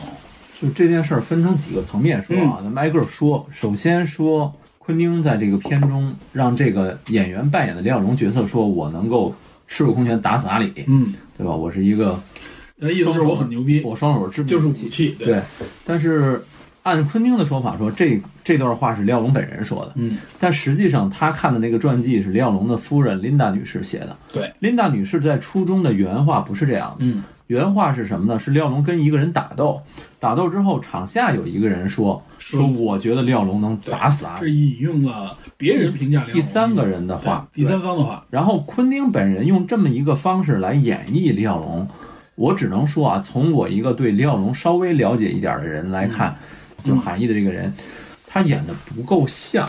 因为他的格斗方式跟李小龙是完全不一样的。第二层就是什么？这是一个故事，这里边只是一个李小龙的形象，嗯，而且在故事中他是以什么样的形式出现的？是以克里斯布斯这个人的回忆方式呈现。嗯，没错，在至于说说这个李小龙家人的这个话，咱们得分开说。嗯，我很尊重李香凝女士，她为李小龙去世之后大量的资料整理，包括她成立宣传李小龙基金会，对，包括她前任策划那个电视剧《龙战士》嗯，等等等等，她做了大量的工作。但是我不得不说，李小龙去世的时候，李香凝只有四岁。很多对李小龙、对他父亲的了解，都是从李小龙留下的东西，还有他哥哥那里，还有他母亲那里获取的。对，啊，昆汀只是用自己的方式去演绎了一个在我看来不太像李小龙的李小龙，嗯，可能是说是昆汀是一种玩笑的方式，而且李小龙本人在当时跟这部片子暗线是什么呢？李小龙本人担任过波兰斯基的私人武术指导，嗯，包括沙朗塔特，咱们刚才说《勇闯迷魂阵》那段，当时就是李小龙进行的武术动指作导。指导，当时他挂的那个片子就是什么空手道教练是什么，嗯就是类似的职位，所以他其实是一种暗线儿在暗指李小龙跟这个好莱坞是很有关联的。嗯然后至于说有些人说说什么辱华，我觉得就扯得更哼，这远演了。这延伸的有点多了啊。就昆汀这个人的想法，可能不能按照常人的思路来判断。他可能也是为了表达一种啊更多的啊非美国本土的文化渗入到好莱坞当中。哎，对，就是我顺便多说几句，我们一直说，我觉得这个片儿侮辱了李小龙，侮辱了李小龙。那李小龙究竟是谁？李小龙我们究竟了解多少？我们不一定知道的比昆汀多多少。嗯，我两方面都说。啊首先说，你认为如果说你认为昆汀这个事情是侮辱李小龙，甚至说侮辱中华民族，那 OK，那你同样拍一个片子，你弄一个满嘴只会说牛逼的一个白人导演，梳着昆汀那样一个头，然后让他在片中有练脚的这种情节，让他在片中嗜血的这种拍片的习惯，然后你给他挂上类似于昆汀的名字，嗯，你拍出来以后，让昆汀看看昆汀会是什么感觉，他会是认为是对他是侮辱，甚至是对他的民族的侮辱。对，甚至好莱坞整个人所有人认为他侮辱了美国吗？我觉得不一定。呃， 成立不了啊，大家没不至于这么小心眼儿。 不是，我觉得就是，首先这是一部影片，嗯，其次这是一部虚构的、非写实像的影片，再其次就是李小龙这个形象，我们天天说我们了解李小龙，那我就说一句，李小龙学哲学的，嗯我们有多少人去顺着李小龙的学过的内容，学过内容去了解，比如说克里希塔穆提、嗯大卫休谟、铃木大拙，嗯，这些人，包括尼采，包括笛卡尔的著作，我们有几个跟李小龙一样去认真去学这些哲学的东西？我觉得不会太多。尤其是高寒辱华的那些人，对我不相信他们会如这果样。如果你觉得哲学的东西 OK，我不了解，那好，李小龙为了为了去学滑步，去学击剑，为了学跳步，去学拳击，然后每天刻苦的训练自己的身体，从不懈怠，我们也做不到。而且而且不说别的，李小龙拍的影片，像《唐人大兄》，像很多后来的影片啊，嗯，怒退西方人，无论白人黑人呢都有，对对吧？我而且这些影片在西方很流行，对，也有人说他有可能啊，这个比如说种族对我们有侮辱，但这不是主流声音。你听过几个美国人说我反对李小龙，因为他因为拍的影片影射了我们西方人打不过东方人？我觉得没到那个层面。对，再说就是我们有几个真的去按照李小龙技击法去练习自己的身体，嗯去读过琳达女士的那本《武士之心》那本书，嗯哼包括还有《截拳道之道》这几本书，我们有多少人真正了解李小龙精神世界？昆汀可能拍的不是我们心目中的李小龙，但是不代表我们真的了解李小龙。包括我们看李小龙家人后来的身世，对吧？对比如他的李国豪，李国豪对吧？他也是在好莱坞发生的这种意外。啊，昆汀去这么写，我觉得就首先有昆汀戏谑的一部分内容，而且说实话啊，我觉得客观上我第一反应，昆汀是拿李小龙开了个玩笑，是吗？对，对是这么回事。我认为李湘宁完全有理由去怼昆汀，没有这问是题，没有问题的，没有任何问题，这是没有问题的。嗯对，他也在美国去各种指责昆汀，然后飙脏话，甚嗯至、对吧？媒体也愿意拿这个事儿去炒，没错，这仅此而已，我大家当个娱乐去看就够了。啊怎么就变成到我们这儿上升成？其实我觉得我们这边可能也是因为照顾李香凝的面子也好，或者说有我们有更多的情感链接也好，可能出现了这个撤档的这个情况啊。但是我们也没有必要去把它上升成一种民族之间的这个问题，影影射成一种啊这个歧视的问题。我觉得这个就有点儿有点儿情商不足的感觉。我们其实我们心目中的李小龙是一个什么形象？无敌，要么就是特别无敌，打遍天下无敌手，要么就是一个哎，李小龙其实没那么牛，对吧？李小龙就是一个普通的，嗯在他这个量级，里边啊，在非专业里边应该很牛，哎但是就你是真遇到专业级别，你他也不是职业选手。要么成为神话，嗯要么成为特别不堪一击的形象。有李小龙黑，就有李小龙迷，嗯，对吧？我们其实心目中，我们想象李小龙是一个光环，对是一个不可触碰的光环。把我们很多自己的意愿投射到其中对了。我们没有按照李小龙的那种方式去打破成见，而是不断的把某种东西固化了、神化了，然后这个神话别人稍微触碰一下，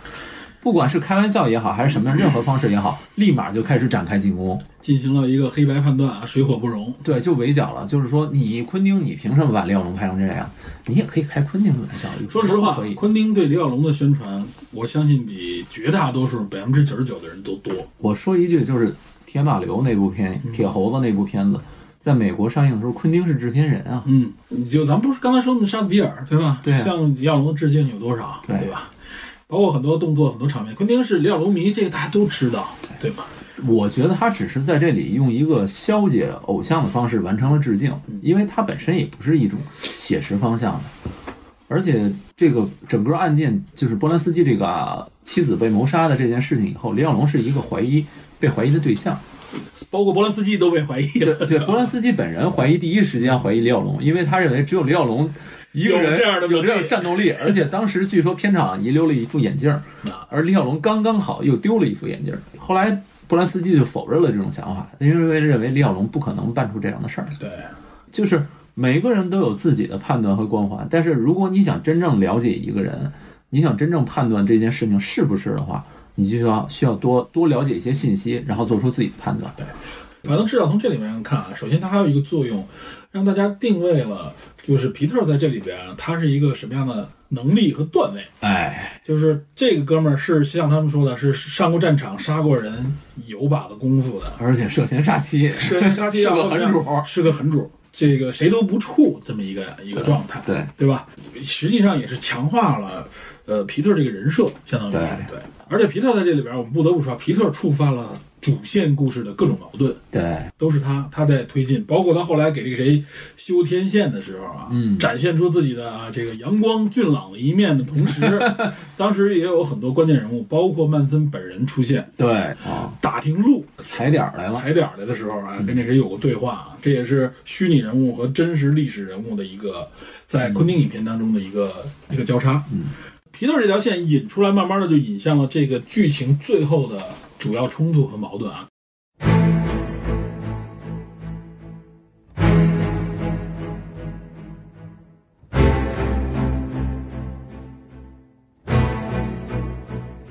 最后这个部分啊，出现在据说是真实出现的餐厅，嗯，墨西哥餐厅，墨西哥餐厅啊，据说当时就是沙朗特这个呃，相当于是谋杀案，死了四个人啊。四个人，对，对，是沙朗特自己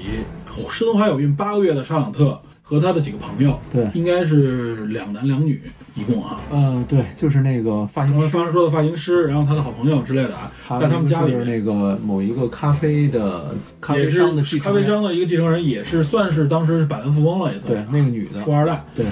然后他们呢，就是吃完饭回到家里边啊，大家喝点酒，在聊聊天的时候，遭遇了这个曼森家族的这么一个突袭啊。对，这个正好他们在之前在这个餐厅里面有一个交集，就是小李子带着皮特去这个餐厅里面吃饭，告别晚餐那个意思啊。可能觉得就是我不能再用原来的方式雇佣你了啊。对因为他的那个开销变大了，对，然后呢，皮特非常坦然的接受，然后两个人就是最后肯定是啊，一顿晚饭之后，两人要痛饮，嗯，啊，是这样的一个状态，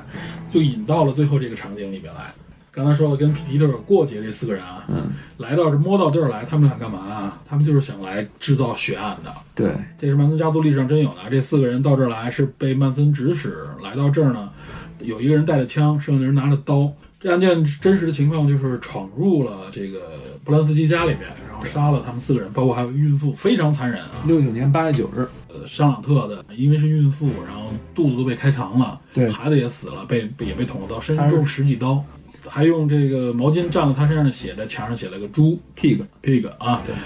然后当时据说呢，是说他们用这样的方式来表达什么呢？来来把这个案子要栽赃到当时的你原来说过的黑豹党身上，对实际上是有这么一个情节。有这个说法，曼森家族的这个曼森，他一直有这么个曼森家族是一个邪教组织，他在美国认为啊，已就是经是邪教也，就是邪教，他说呢，就是说黑人最后会起来反抗，然后推翻白人政权，然后最后呢需要他出来，嗯 就是宣扬末世嘛才，宣扬末世，然后需要他出来如何如何。对，但是虽然社会上很动荡，但一直没有发生所谓的这种情况，所以他就一直鼓动他的这个所谓家族成员，就是他邪教组织这些人，要制造血案，对，创造这些黑人与白人的矛盾。煽动这些人，另外一个也有一个原因，他呢也想搞搞音乐创作，但是没有被中国所采用吧？哎，就是有一个人物叫特里哎 Terry，然后据说他最早的时候认识了这个 Manson，呃，而且那个人原来是住在啊，你说住的在那这个个这个天堂街天堂大道这个幺零零五零号里面。对，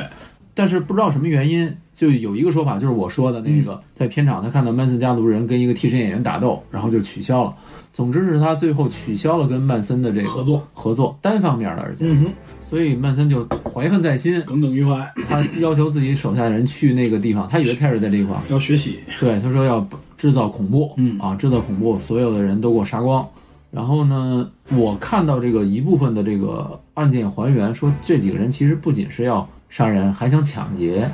但是当时的时候，这个沙朗塔特身上是没有带太多现金的。沙朗塔特哀求的时候说：“我给你开支票，行不行？”他说：“不允许，我要就是现金，大概多少多少。”然后当时他们手上都没有，然后就一步一步残杀嘛。就之前虐说的待残杀，非常残忍。对，之前的那个那个人叫 J. Seblin，嗯那个人中了大概几十刀吧，对比他中的刀是最多，他应该是反抗了，对所以他中的刀是最多。他反抗，而且他当时被吊来着，嗯对毛巾就是捆绑啊，被绳索捆绑起来，然后他是挣脱了逃跑，结果被这个用这几个枪给人打了，对用枪开了一枪，然后又冲上去乱刀捅死嘛，嗯这是真实非常凶残啊，应该是一男三女啊，对。非常非常的可怕和凶残。嗯这四个人就是一个是那个咱们之前说的那个骑马的看场的那个人，对，这人历史上叫外号叫 Test，嗯，呃，本名叫查尔斯沃森对，啊。另外三个人，曼森是查尔斯曼森，他叫查尔斯沃森。对，另外这个在片场写下用血写下 pig 的这个叫苏珊艾金斯，嗯还有一个叫派克西亚克兰温克尔，嗯，还有一个特别胆儿小临阵脱逃的那个。影片里边就是啊，说我回去我车我刀落车里边了，去开车，结果上了车开车跑了，他没有参与。这个人叫琳达·卡山布兰，嗯他没有参与这场血案。但是他是走到了最后这一步啊。对，这个这几个人其实明显还是有一定作案经验。咱们说的是真实历史，嗯，他们进那个之前是把电话线想办法割断了。杜绝这个报警的情况。对，然后而且他们前后是有几桩血案的啊，对前后一共是九起命案啊。对曼就是森这个是最大的一起，曼森这起结束之后，回去还干了一个回去干了一起，当时杀了一个。拉比安卡谋杀案，说是对，拉比安卡是一个超市经理，嗯连他带他妻子全都给弄死了，也是非常血腥啊。也是在那个现场嗯，在现场写了 pig，据说就是为了传达这个所谓的恐怖理制念。造矛盾、恐怖理念，而且想栽赃给黑豹党。黑豹党 pig 嘛，就是当时黑豹党对警嗯察、对白人对对警警察察的的一这种称呼。对，详细的经过比较血腥，也比较庞杂吧，咱们就不细说。对，不用在这儿详细说啊，反正过程就是一个非常恐怖的悬案，而且轰动了当时的整个美国啊。对据说这个案件成为了大家对嬉皮士文化的一个反感的起点，啊、对，就是起到了一个这样的间接作用啊。对虽然我们这里客观的说啊，就是曼森家族其实并不代表嬉皮士文化，他们是邪教，他们是邪教，然后但是他们的无论是穿着和他们的行为方式呢，又靠近这个当时西比伦式文化的一个大背景，因为当时就是年轻人都追这都个，这样。对但是确实因为这个原因啊，大家都认为啊，简单归因嘛，会说哎，这都是嬉皮士文化带起来的。嗯客观说肯定不是这么回事儿，它跟嬉皮士文化实际上没毛关系，嗯，它就是个邪教。啊，只不过是一个一个心理上非常阴暗、有犯罪心理的这么一个人，他也给美国国家和整个社会带来了非常大的冲击，嗯造成了据说是美国历史当时辛普森案之前啊成本最高的一次审理时间也审是理时最间也长。最长的一次啊这个谋杀案，对，据说前后花了将近九个多月的九时个间半月。最后才判这四个人，曼森和那刚才你说的那三个主要动手的人死刑。电椅，对，结果来年就赶上美国修宪，哎，然后那个州这个州也取消了死刑，最后他们就变成了无期徒刑。无期徒刑。Manson 后来一直坐牢，还娶了一个女女粉 丝啊，啊，这个非常诡异 啊！匪夷所思吧？曼森据说成为了美国历史上啊收到这个粉丝来信最多的一个杀人犯啊，据说每天收到四封平均，而且而且那个女粉丝好像是两千年之后出现的一个女粉丝，前一段时间还传过啊，就好像是二零一二年还是哪年和曼森宣布结婚。对呃，好在曼森应该是二零一七年最后啊死在监狱当中，对对吧？这个人已经这个人已经病死了，嗯但是他一直很猖狂啊。从传媒上传出来声音以后，这哥们儿就不断的想制造和传出一种恐怖的表达和老情想绪搞事儿，对，这哥们儿就不是一好鸟儿，知道吧？ 啊真不是一好。真不是一好鸟。这个关于曼森的这个事儿，咱后边可以再做一些解读。咱们回到这个电影里边来。嗯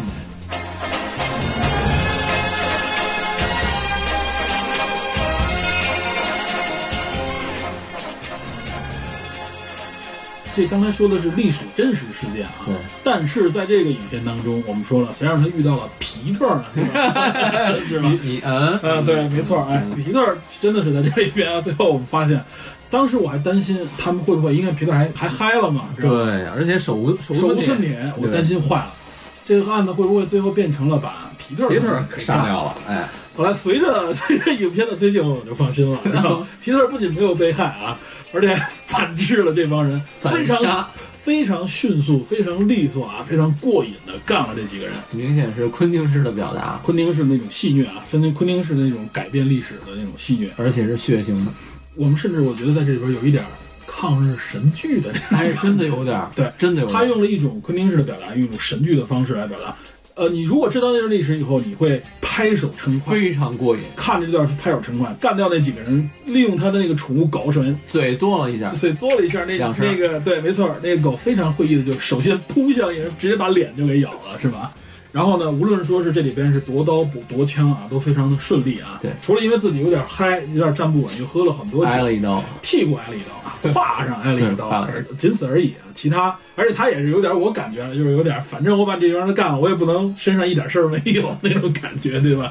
受了一伤，太反而神剧了。 对，受了伤反而更合理，对吧？反正就是用非常过瘾啊、非常解气的手段，嗯，干掉了其中三 个人，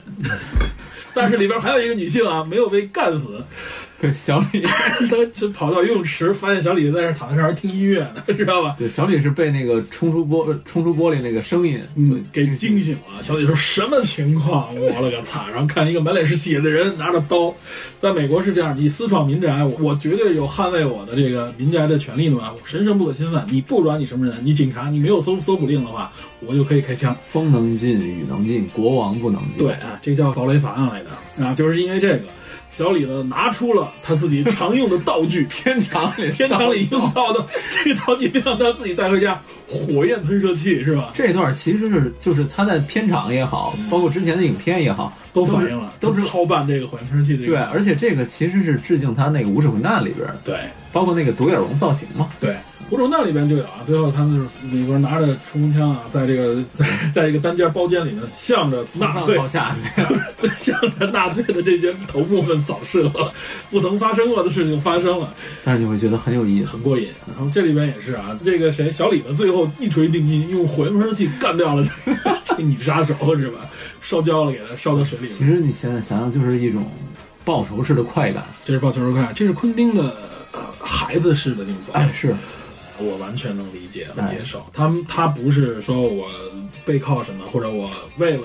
别人要求的我来表达，他就是自己的一种啊，对那个时代的回忆，以及对这个事件的一种自己内心的一种反馈。对，就是我要以我的方式完成一种复仇，或者说一嗯没错种一种反抗。我对这段历史的回顾和反抗，我来表达，我来告诉你，他们应该得到怎样的惩罚。对，有群里边也有朋友们看完了以后就说：“哎呀，这最后这段真的是非常过瘾，拍手称对，快。我直到这块儿我才放下心来，我开始一直担心哎最后我也是”会演这个血腥。啊我当时担心的是一，首先啊，最后我一开始担心上特效完，后来发现不是那么回事儿啊。后来我担心皮特要完，后来也不是那么回事儿。我想皮特这么牛，可千万别这样。 皮特还挺坚挺的。嗯皮特在里边非常厉害，啊果然不失所望啊。最后的最后啊，皮特上了救护车，嗯和这个谁告别，嗯，然后那个小李子说了一句话：“我明天去看你。他本来说当天晚上就去，”然后后来说说说明天，实际上这意思，我觉得就是有点那意思，就是说他们俩本来是不是说要分分开但是了分吗？开了，那意思思应该是影射就不分开了。有这么一段儿，有这么一个那肯定意思应该不至于了。呃，另外还有一个就是他因此呢引来了影片里边的沙朗特和他的那些个朋友问小李子怎么样。波兰斯基不在家里，波兰斯啊基在欧洲拍片片场拍对，片，这个时候呢，这个沙朗特通过啊门禁系统啊对说啊说，哎，这个你怎么样？我很担心你啊，我听说你，我知道你是谁。问他问哪之后，说你愿不愿意来到我们家里边坐一坐？哎，你想想，他本来一开始想巴结人家这个谁，没机会，最后用了一这样的方式，等于相当于是在这块儿有一个握手，那就意味着实际上暗示着什么呢？就小李子今后啊，是吧？这个星途可以星途可盼，而且他的这个艺术生涯应该没有结束。对那么他没有结束呢，皮特的这个工作应该也没有结束，等于是昆汀用自己的方式啊，用是这种个片子里边完成一自洽，完成了整个的自洽，而且给了一个大团圆结局，相当于是。就相当于在昆汀的这个宇宙、电影宇宙中，嗯或者说这个平行线中，这个凶案并没有发生，而且是一凶案变成了一个反杀，对对，而而且且是除掉了为民除害啊。非常过瘾，非常痛快。这就是整个影片的这么一个内容。我们顺便介绍了一下里边相关的一下最重要的历史。嗯，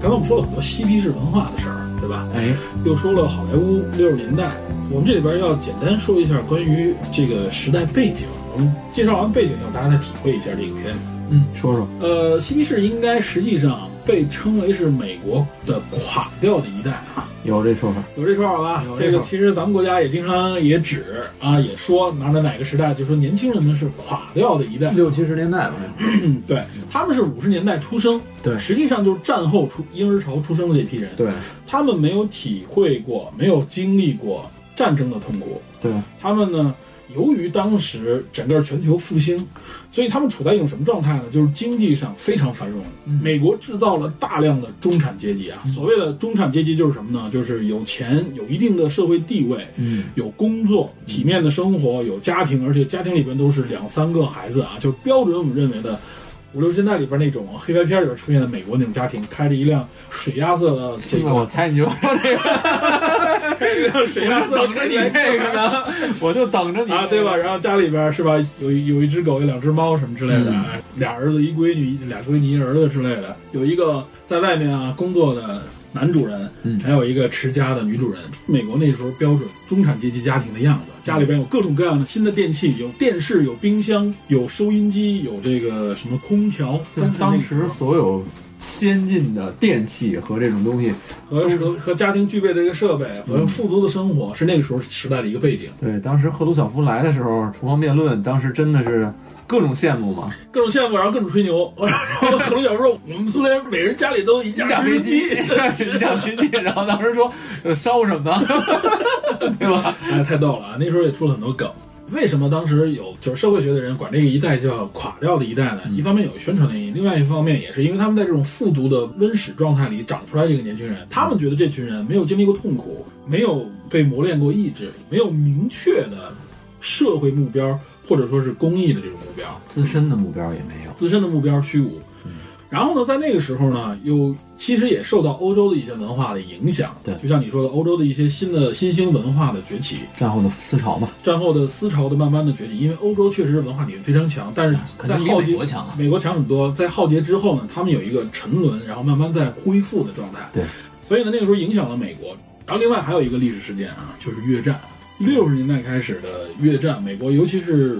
六六年之后嘛，美国全方面的啊派军深入的摄入到了越南战争当中啊。六十年代是最激烈那一段，因为七最后七五年完全结束了嘛。但实际上六十年代，尤其是七八九这几年啊，美军那时候在越南的驻军都是几十万、四五十万以上啊。当年的这个伤亡人数就是几万人伤亡啊，有伤有死，对于美国这个社会的触动非常大。对，还有各种的战后的 PTSD 都是那会儿嘛。哎，对，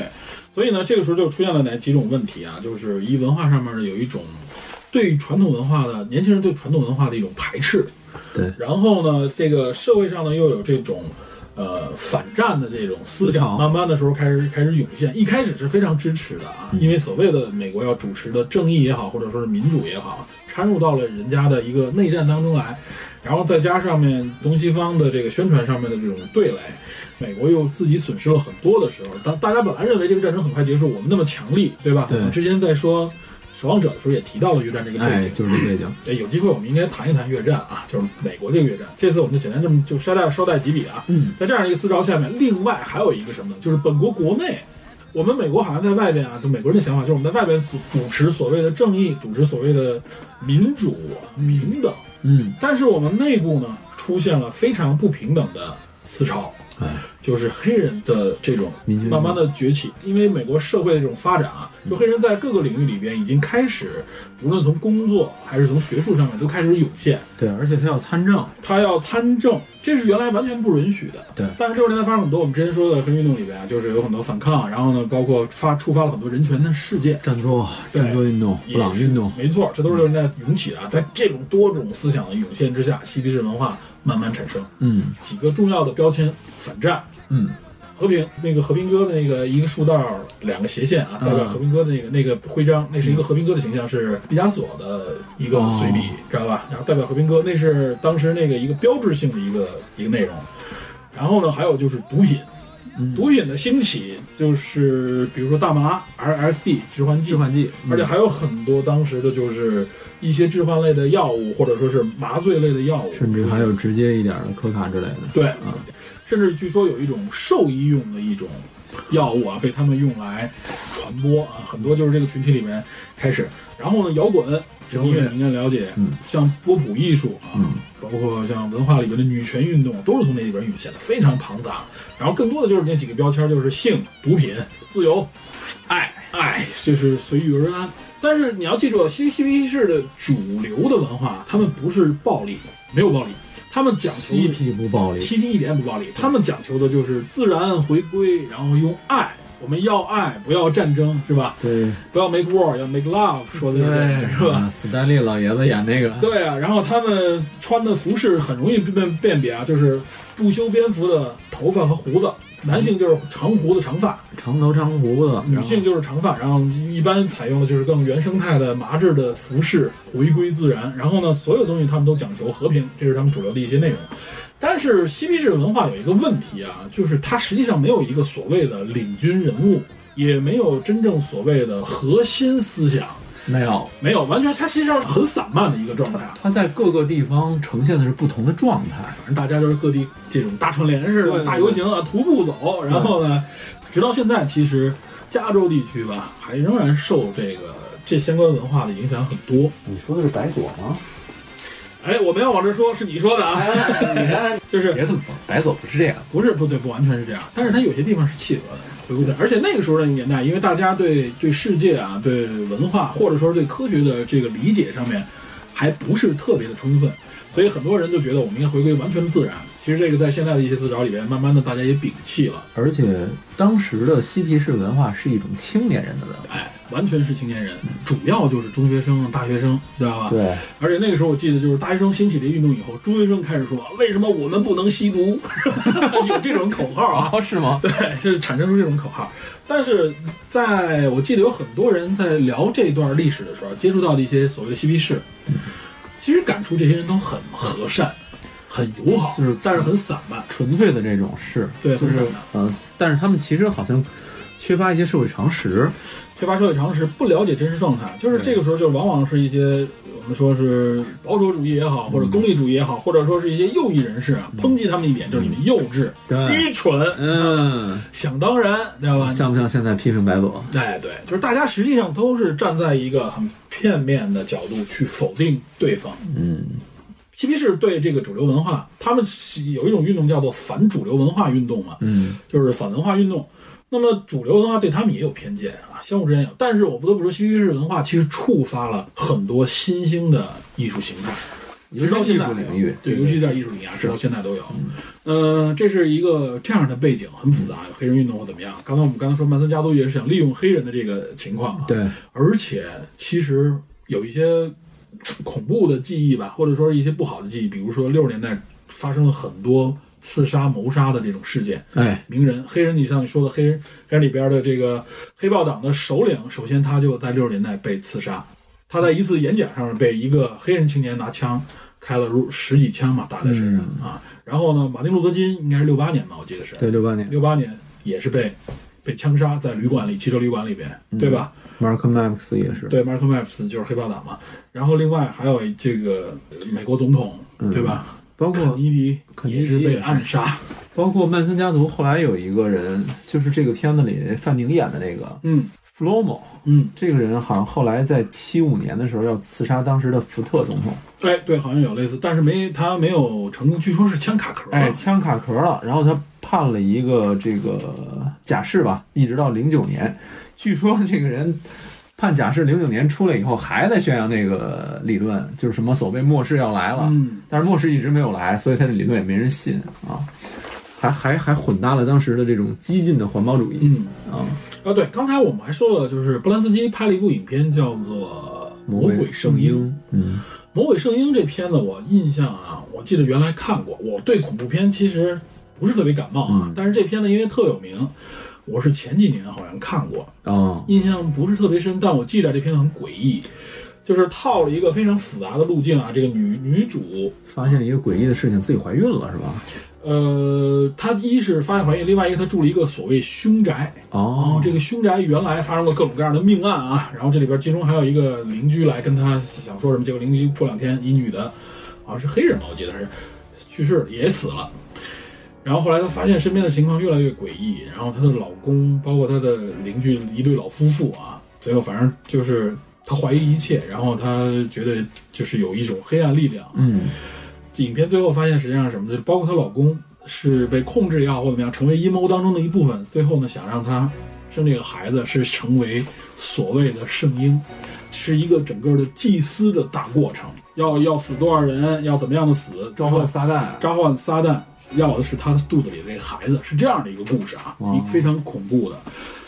这片子是六八年的，嗯结果六九年就遭遇了上朗沙朗特的这个惨啊，哦就觉得这俩之间好像有一种某种关联一样。啊，对，咱没说波兰斯基，波兰斯基这人这辈子也挺坎坷的，坎坷，非常坎坷啊，是吧然后在欧洲生活不能回到哦不能到美国。对，他儿时好像是躲纳粹，是吧？嗯差点被害死，好像他母亲就死在了这个毒气室，嗯被纳粹所害。然后他年轻一点儿以后，战后以后开始拍片儿，嗯，拍片儿获得了名声。正声名鹊起的时候，遭遇了这个惨案，没错妻子被曼森家族残杀，非常惨，然后这个而且他还自己被怀疑。对，他自己也被怀疑，他一度产生了非常大的精神创伤。没错，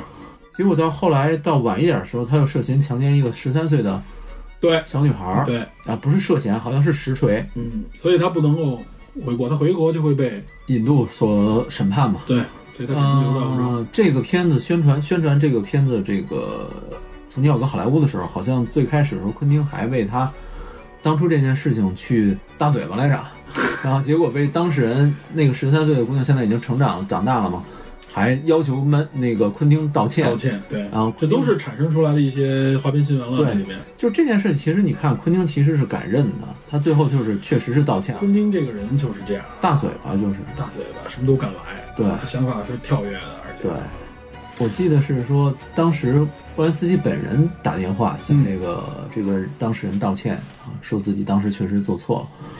然后呢，昆汀本人最开始宣传的时候还无所谓的样子，嗯，但是后来后来也意识到这是意识到这这是确实是实锤的事情，对啊，然后也也进行了道歉。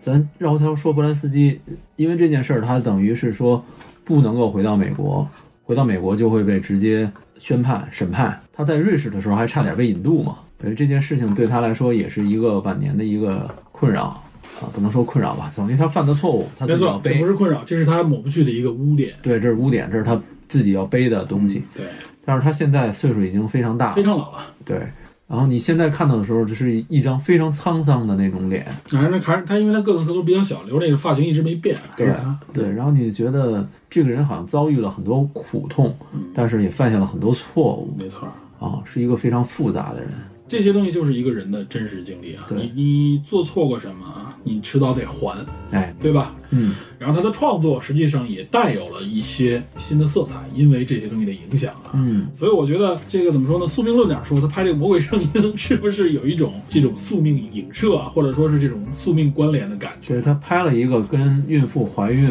有然后关的电整影，个事情都是一个祭祀啊，跟一个邪教有关，跟一个邪教有有关的啊，像是一个祭祀一样。结果自己就遭遇了这样的一个类似于诅咒一样的一个对凶杀，好像这种事情就安排到他身上了嗯，啊，非常诡异。命不够硬啊，这个就是， 是吧？哎，这这又不是都是皮特儿， 对，不是皮特，也不是昆汀啊，昆汀这种啊，非常厉害。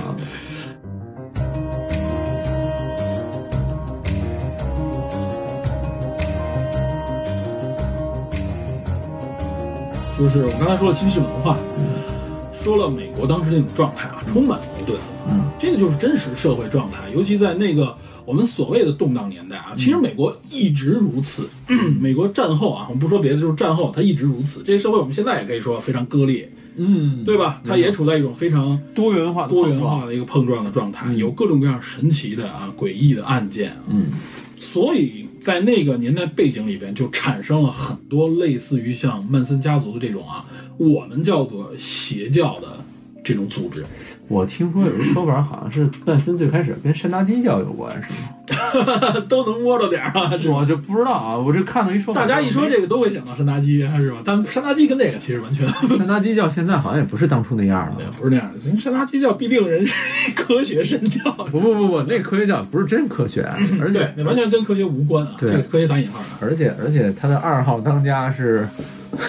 他有，他而且这个据说这个教派有吸引名人为自己代言的需求。对，汤姆·克鲁斯有传言是二号的山达基教的山山达基教之前是谁来的？强屈服塔，你知道吗啊，对约对，翰特拉沃尔对塔。对，汤汤拉沃尔而且约翰特拉沃尔塔是，据说是因为他自自从接触这个教以后啊，嗯星途非常的坦荡啊，哦自己一路升迁，一路这个接好片子啊，所以他自己认为和自己信这个信仰有关，这一点就能看出来，这是一这人一点儿也不科 学。但是这两年就没了。 早不是这不是咱不是早说了，过气老明星了已经是。哎，当年拍那什么，约翰·丘塔九十年代时候，我记得如日中天啊。那个时候就觉得他每一个，我记得有影片里边儿每一个镜头，大家都觉得这个奥斯卡级的，啊，就是那时候影评界对他非他常拍的确实不错。那个他人很很诡异嘛。昆汀也跟他合作过，对正片儿反片儿就是正角儿反角儿他都能演，对，然后演得反都角不更错，精彩一点啊，演都不错，这也更精彩。变脸是吧？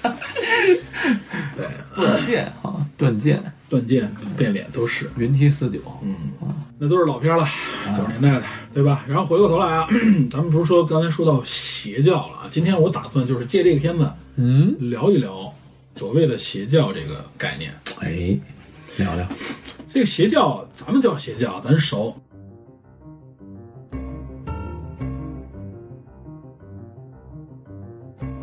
其实挺多非的，常多啊，非常咱们多咱们统称为邪教，但实际上这个词在英语环境里边是不存在的，或者说它不是我们想象的那样的啊那。应该叫什么？这个词据大家翻译说啊，说跟邪教能够对应上是哪个词？是那个 cult，咱们现在老说的邪典啊， C U L T，对吧？那个 cult 这个词，嗯实际上大家认为和邪教最接近，啊，扣的电影，对 cult film 嘛。嗯，然后呢，这种邪典我们就容易理解了，它就是一种就是非常痴狂的、偏痴甚至偏执的一种偏离主流的，嗯偏离主流的一种信仰啊，有很多非常明显知道这个脱离现实的内容出来。嗯更多的大家说，这种所谓的邪教呢，在过去的英语或者说是在西方的语言环境里，指的是什么呢？是指的是一些新兴的教派啊新教。啊，尤其是美国，美国好像是宗教，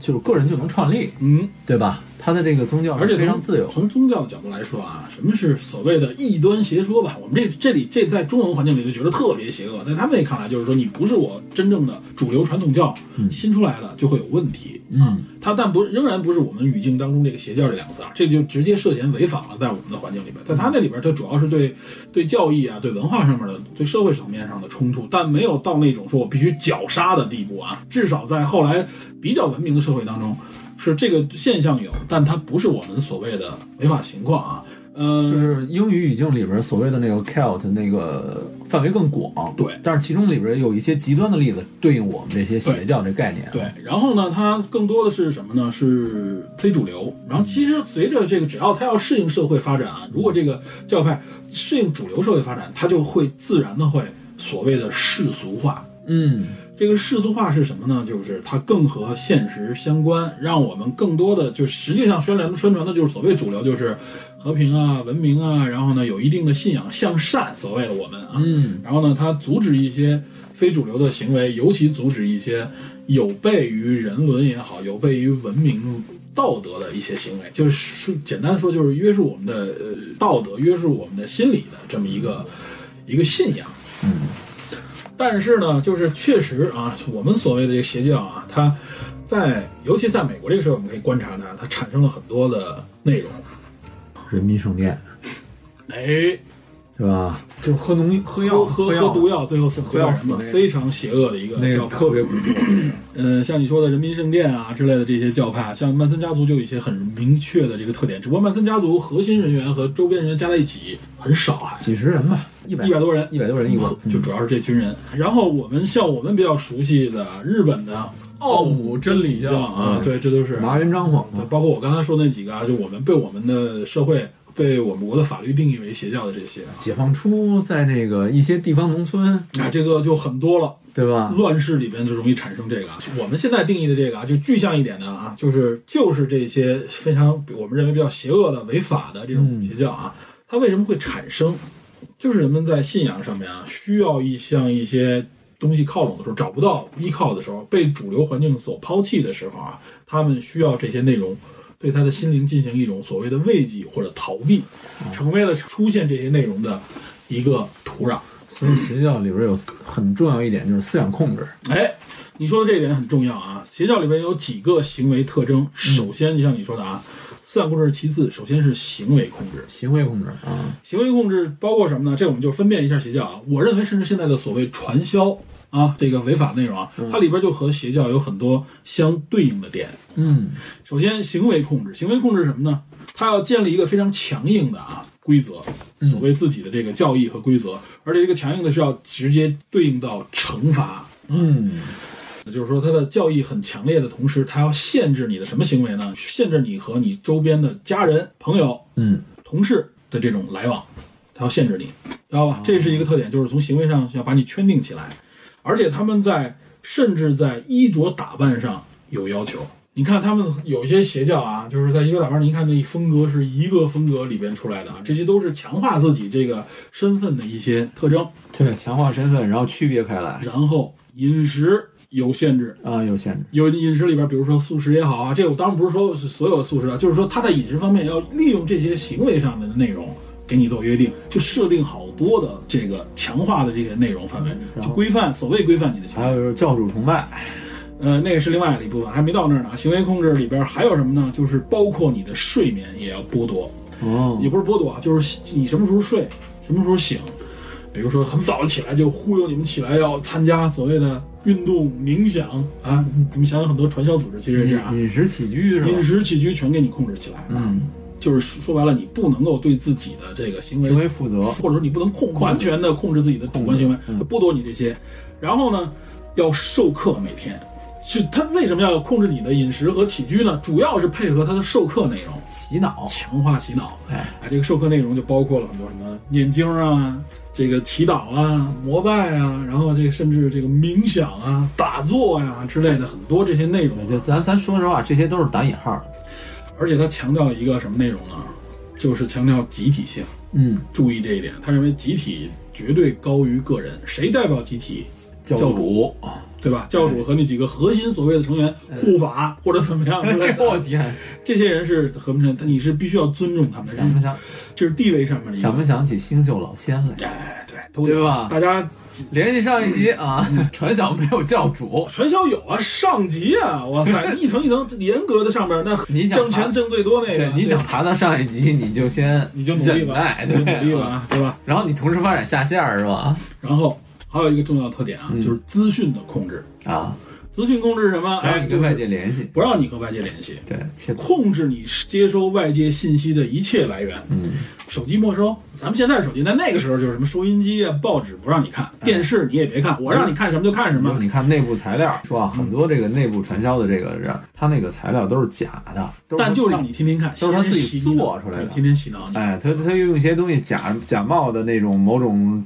呃你说的这个权威媒体，你说这点很我关键啊，见过啊，就是现在在啊，对，在资讯控制里边有重要的一点就是使用谎言、哎，歪曲资讯、扭曲资讯，甚至黑白颠倒的方式来传播给你。神龙岛，啊，然后然后啊，它在资讯上还会形成一种什么样的宣传趋势啊？我告诉你，它形成一种就是我教内、我教派内部和外部是一个矛盾关系，明白吗？啊，你说的是那个那种邪教，就是我教派内部啊，就是我的思想啊，你们记住啊，我们这种思想是对的，外部的啊，我告诉你说啊，都是假的，都是反对我们的，都是想陷害我们。我觉得你还有一点没说，嗯，就是邪教往往宣扬末世，等会末儿世，没，错，这个是他核心思想之一啊。这个另外还有一个，他在这个资讯控制里边，他有一种行为，嗯，他鼓励相互举报和相互盯梢。相互举报其实自古有之对他利用这个什么呢？就是人为的这种相互控制。啊，控制，首先，你彼此之间不信任；哎，其次，你只能向上向上看，你只能信任所谓的教主。教主，哎，嗯对，然后呢，就是你们自己不信不不信任的时候，当你想，比如说我想把一些主流思想传给隔壁 A 军，想传给 B 军的时候，B 军就觉得你我得举报你，你这小子 A 军又传播关，键关键你要不举报，你会连坐，哎，没错，这就是惩罚。结合刚才行为控制里边的啊，这这哪来你知道吗？商鞅变法里边十五连坐法，嗯，就是互相举报，不举报不举报发现者腰斩。嗯没错，这个就是非常恐怖这就是它控制里边资讯控制里边的一手段，行为控制、资讯控制啊，它就是利用大量的这种内容，不断的洗脑你，向你宣传，然后并要求这些人向外宣传自己的这些内容，拉身边的人，嗯，知道吧？就是实际上就是因为他知道我在主流宣传上面我我没有那个能力怎么办？嗯，我用把身边的人拉进来，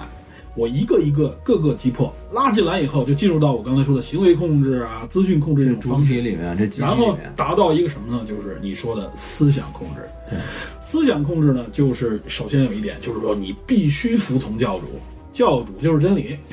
你想想啊，谁能代表救世神主道？谁能代表救世主？ 对对吧？首谁先在有一个谁大在矛盾，谁在末世能拯救你们？对教主，曼森家族就说的就是啊，黑人要是是这个黑人跟白白人争权必争友谊战，这一战谁来领领导你们？哎我啊就这就说，而且黑人会最后推翻白人政权。对在这个时候，只有我曼森这个时候啊，是上帝指点的人，我会站起来领导你们重新生活。哎，对这个所有他们都制造一个末世图景，告诉你眼前的这一切终将毁灭，然后我来重新建立秩序。所以我是教主，你得听我的，你嗯得听从我才还行。哎像不像废土设定的？废土也有点这种感觉。废土里边，我们看像辐射里边也好，或怎么样，很多影视作品、游戏作品里面都会有类似的很多奇怪组织。对吧？避难所、钢铁兄弟会，钢铁兄弟会，现在钢铁兄弟会都不算，钢铁兄弟会很主流了啊。嗯它里边有几个那个那个那个教派，最后尤其是资料片里边 DLC 里边有。有嗯，那个住在潜艇里边那一对对对对辐射辐射一族，对对对，他们是用辐射来补充自己的能量什么之类的，就是很神奇的啊嗯啊，类似这种，你只能尊重教主的时候啊，你不能相信别人的时候，然后你不能批评教主的同时，你也不能批评我们的教义，不能质疑。不能有任何的质疑，就是取消各种质疑，因为这个社会里面如果没有质疑的声音嘛，哎，就会变得偏执嘛。对，很恐怖。对他们甚至会创立一些特殊的符号、语言、图案嗯，来增强自己思想控制。曼森那脑袋上最开始是一刻一个十字，后来变成万字，变成万字儿嘛变成那个纳粹那个道万啊。啊，对，对道的万字儿，对对对，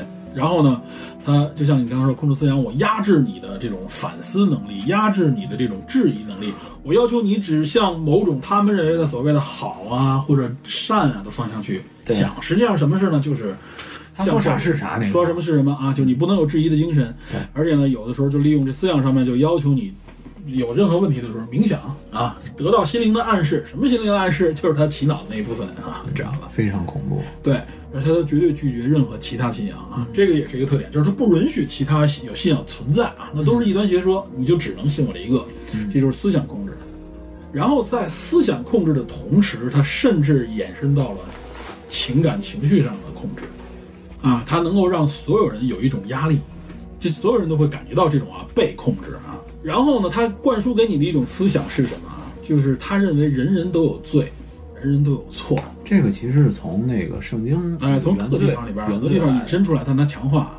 你的这些错，只有通过啊我们的核心，或者通过我们的教义，通过教主的这个洗涤啊，或者这个开示的方式，让你慢慢的赎罪啊，迎来当时最后那辉煌一刻的时候，哎，你才能成为啊这个重要的一员， 知道吧？这类似这种。然后呢，就是他会把一些周边发生的一些现象给你加工，让你成形成你对外界的恐惧强化。就是你觉得外边的这个东西出现以后，他给你添油加醋说这个就是因为怎么怎么样，什么现象快来了啊，这黑人为什么暴动？对，末世要来了。这个末世要来了啊！他为什么这帮人为什么疯狂？啊归为就是你让你觉得只有你是正常的，其他人不正常。记得那个《黄飞鸿》里边儿，嗯，白莲教哎，百灵教就是神功附体，神功附体，没错对啊，神功刀附枪体不入，对，刀神枪功不入，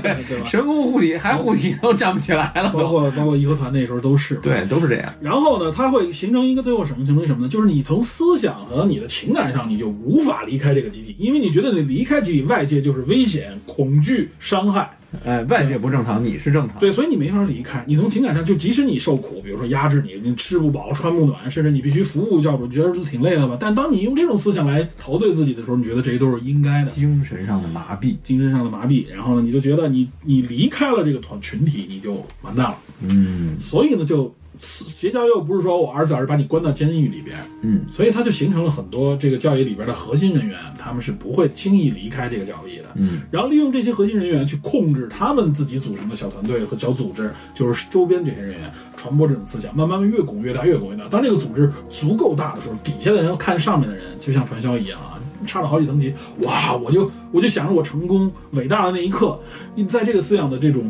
这种这种蛊惑之下，你觉得你受什么苦，你听话是应该的。只是传销组织，说实话，还是主要咱说的传销啊，就还是以经济为目的。嗯，但是像这些呢，更多是完成思想控制，思想控制，甚至让你做一些反社过会程的权益嘛。对，你像那个呃奥姆真理教，到最后底层人员已经进入兵工厂了，嗯，他能自己生产武器，生产武器、化学武器，对对杀吧？人毒气嘛，对，那都是他自己合成的，那个时候就已经很恐怖了。而且这里面有一个特征啊，就就这些里面充斥的不是我们想象的社会底层。嗯，这首先是有社会底层的，越核心的人反而是越底层啊，知道吧？就是哦开市了，我们这个 开这始这这个像这个谁，甚至像是洪秀全什么之类的 这种感觉啊，我就是洪秀全我是上帝他 他弟，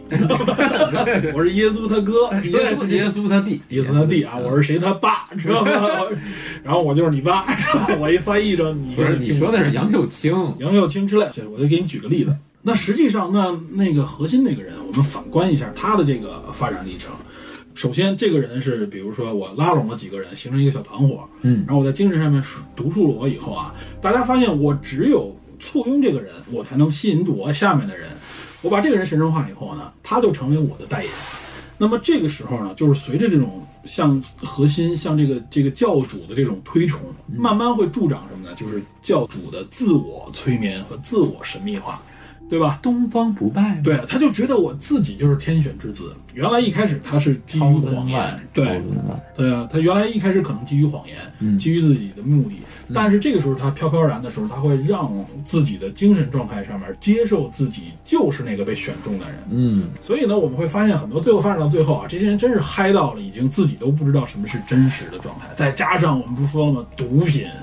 对吧？美国的这些小小邪教们、大小邪教们，它有一个重要的原因，就是它有化学药品的东西作为作为我这个邪这个教义里面的一个辅助手段。一是控制，二是经济来源，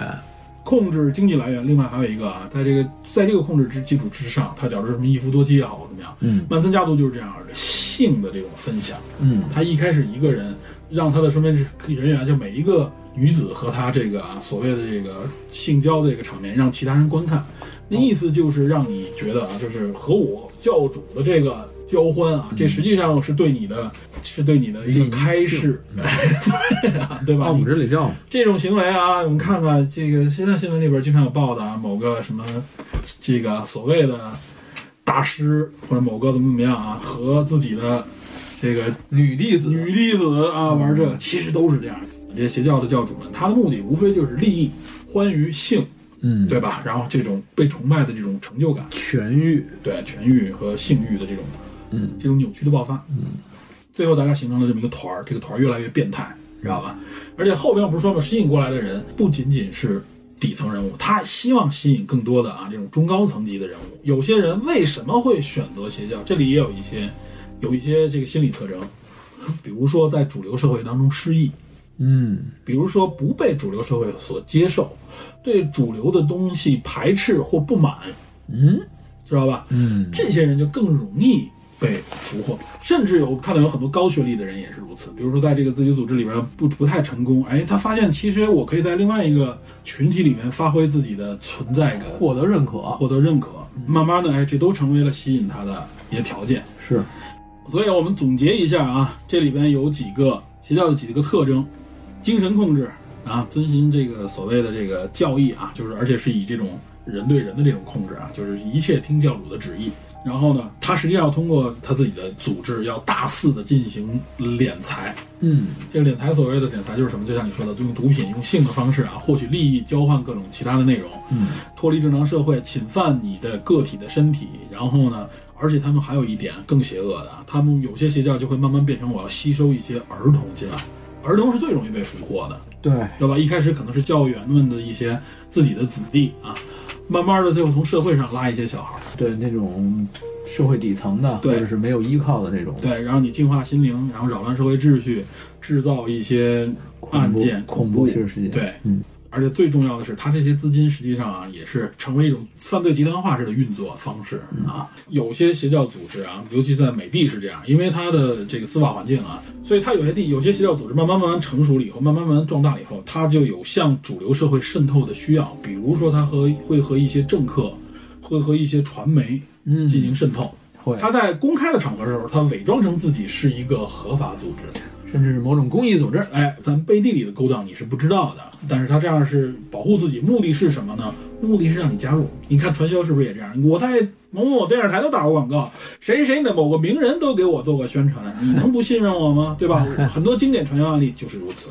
这些都是套路。有有有，对吧？我们说了，就是在这个套路之下，人们为什么愿意加入进去？甚至有些所谓高学历的人进入，而且有些人加入进去啊，他其实信任的一个基础条件就是某某某都进去了，那既然如此，他替我做了验证，我就可以盲从盲信了。嗯，所以这个时候，自己的独立判断、逻辑能力、独立思维，对吧？质疑能力，这都很重要啊。但并不是说你有了这些就一定不会受到侵袭，所以我们这个时候保持一个客观的能力。另外一个就是你和社会和身边人的这种沟通要一直有。这个时候，当你遇到一些问题，或者说你迷茫的时候，有些人可能能够帮助你啊。他的见识不一定比你广，但是在有些问题上，也许他可能会给你提供一个新的角度，让你去辨别，嗯嗯，知道吧？我觉得在说我嗯，你怎么能怎么能想到这儿呢？像你刚才说的，咱们就举了几个典型，比如人民圣殿教啊，它是五十年代产生的，它最著名的啊是在七八年的十一月，就那起案件嘛，六级案件九百多名信徒，就是大家集体服毒，对，而且在这个之前，这个教会这个教会已经到了，其实上它也无法长期存在啊，已经到了一种癫狂状态。我记得当时他在一个地方宣布独立，是就是说这个地片属于我，我们成立这么一个教义，所谓的有点类似于一个乌托邦式的一个小群体，大家到这里边来，他把教徒吸引来，说我们整体迁移到这里边来，这是我们建立了一个啊所谓的一个神圣的圣地。但是进去以后，你会发现那个所谓的圣地就是个监狱。有些教徒意识到自己应该逃出的时候，发现跟自己连逃都逃不出来。嗯，然后美国当时我记得还有议员去去去去和他进建立联系，那意思就是说，OK，我想了解你，希望我们能够呃达成一种和社会上的关系的时候，他杀害了那个去接触他的那个议员，所以因此最后触发他完全变成了一个邪恶的非法组织，然后最后他这个教主带着大家一起服毒，好像就逃出教主没投服毒，我记得也服了。是吗？对，反然后就是最后好像只有几个人啊，有一个非常有几个边非常边缘的人物啊，包括一些不受大家关注的、已经老的不行的一些人，边缘人物，他们最后一是要不然就是拒绝服毒，要不然另外一个就是没都没顾上他们，其他人就集体服毒，九百人死那件事儿非常大呀，你想啊，包括之前曼森家族之类的，所以啊，这也给给给大家造成了很大的一种意识和影响啊。就这些组织真的是非常恐怖，真的是和这个社会所不容。但是为什么美国没有所谓的邪教啊，在相关法律上没有这样的定义？它在宗教方面啊，但是它有很多自己的基础的定义。对，所以如何来分辨，如何来拒绝，是完全要靠人们的能力，嗯，知道吧？我们反过头来看，所以为什么说曼森家族这些人做出这么血腥的案件，而且在审问这四个人的时候啊，那三个女士在每次审问的时候都穿的花枝招展，说他们唱着歌唱着歌去这个法庭上，在法庭上表现出来就是自己啊毫无悔意，毫无悔意、非常快乐和欢快的一面，最后也是判他们四个人死刑。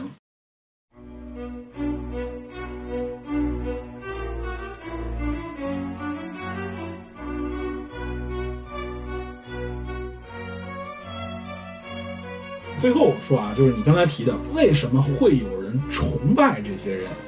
曼森在不是刚才说了吗？他在监狱当中每天平均收到四封来信啊，都是基本上都是女粉丝给他写的，说我特别喜欢你，我好崇拜你啊。然后甚至有些人说我要嫁给你，而且这个这种事例啊，不仅仅发生在曼森一个人身上，发生在无数起。美国有很多，包括欧洲也有很多什么各种各样的连环杀人案的一些啊，罪大恶极的案犯，往往容易受到有一些女子们的崇拜。是什么样的心理呢？这个是一个什么样的心理状态啊？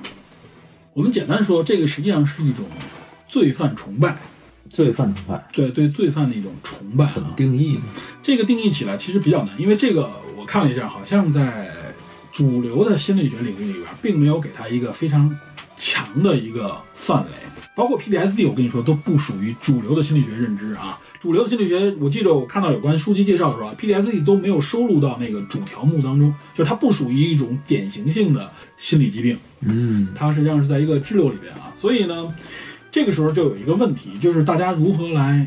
定义它？就这里边只有一些支线的一些信息交叉出来，我们看一看啊是怎么回事儿。 比如说有一种症状啊，叫做邦尼和克莱德症。这不就是雌雄大盗吗？哎，刚才我们说到，我说为什么跟这个邦尼克莱对邦尼和克莱德为什么和这有关啊？邦尼和克莱德之所以用它来来命名来命名，就主要是结合这个影片里边这个雌雄大盗的方式。嗯，她主要就是这个女性追随这个男性嘛，最后成为了他的一个帮助者。在类似的事情上面有很多，比如说，我记得好像原来前一段电影里边还反映过吧，就是有一个富豪的孩子，嗯，女性啊被劫持了，然后呢要求让那富豪支付赎金，嗯，最后我们会发现啊，这个女性这个女儿最后加入到了这个组织里边，是七几年的一个案例啊，最后在被这个还是八十年代啊，最后被这个当时监控录像录下来以后，发现她。在这个这个劫匪当中成为了劫匪的一员，拿着这个枪支去威胁银行职员，是这个斯德哥尔摩，哎，你说的这一点就是啊，首先啊，邦尼和克莱德症，另外一条线就是斯德哥尔摩综合症。嗯斯德哥尔摩综合症是什么呢？就是被伤害啊，甚至泛指的是斯德哥尔摩发生了一个绑架案，嗯当时是三个匪啊，还是几个人绑架了五六个银行的职员，嗯，前后僵持了好像也没有几天时间，五六天时间，最后呢，警察呢等于把他们解救出来，抓了这几个劫匪。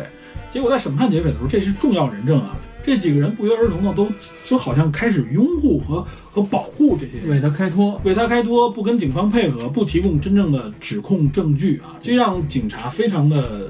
挠头。对，然后就有心理学家发现，哎，这个心心理学现象很独特，就把它命名为斯德哥尔摩综合症。但是斯德哥尔摩综合症啊，也不是主流心理学里边已经承认存在的一个真实的心理学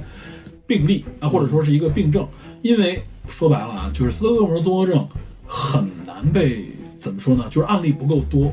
他也不能被完整的定义啊。而且就是你没法儿去支撑不起来嗯支撑不起来，就有很多案例是个例啊，就是你从这些个例里边，你你大范围统计的时候很难去统计，因为毕竟你心理学研究的是人，嗯人这个标的就不容易被框定，里边有很多这个支线，但是我们仍然能看出来啊，就比如说像呃邦尼和克莱这种另一种说法叫什么呢？叫做缓和一点的说法叫做坏男孩控，嗯，明白吗？这个就更接近于我们说的对罪犯崇拜的这个角度了，男人不坏，女人不爱。哎，这是证明坏男孩控的一点啊。为什么会有坏男孩控啊？它体现出来什么呢？就是喜欢这种啊反社会的，尤其是这些有重大的这种案件的啊，因为往往是这个就是暴力犯案件当中的杀人犯，而且这些案件的杀人犯的特征是什么呢？男性。好像还具备一定的魅力。有人做过一个对比啊，说拿《沉默羔羊》的这个男主嗯，啊，霍普金斯霍普金斯老爷子这个经典角色啊，和一个勒勒特的一个屠夫一样的形象啊，就是说白了就是一个脏兮兮，就是就是杀人不眨眼的那么一个形象来做对比。同样是杀人魔，大家比就非常女性们都会基本上都会选择啊，包括男性，包括男性啊，很多人都会崇拜和选择汉尼拔这样嗯的角色。这个有几方面原因，一方面刚才我们说了，除了自己内心以外啊，嗯还有一个原因就是媒体的宣传。因为媒体喜欢报道，首先这个很炸裂的社会新闻啊，又是很很恐怖，然后往往在揭示它恐怖的时候，会强化宣传它的经历，它的所作所为。嗯，既然是连环，往往就是能够多次逃脱警察的追捕，那么就意味着什么呢？这个人够强力，可能还够聪明，嗯而且这种人身份里边，我们看到确实有一些人是就是身份上还很特别，比如说甚至有一些有些人确实是高学历、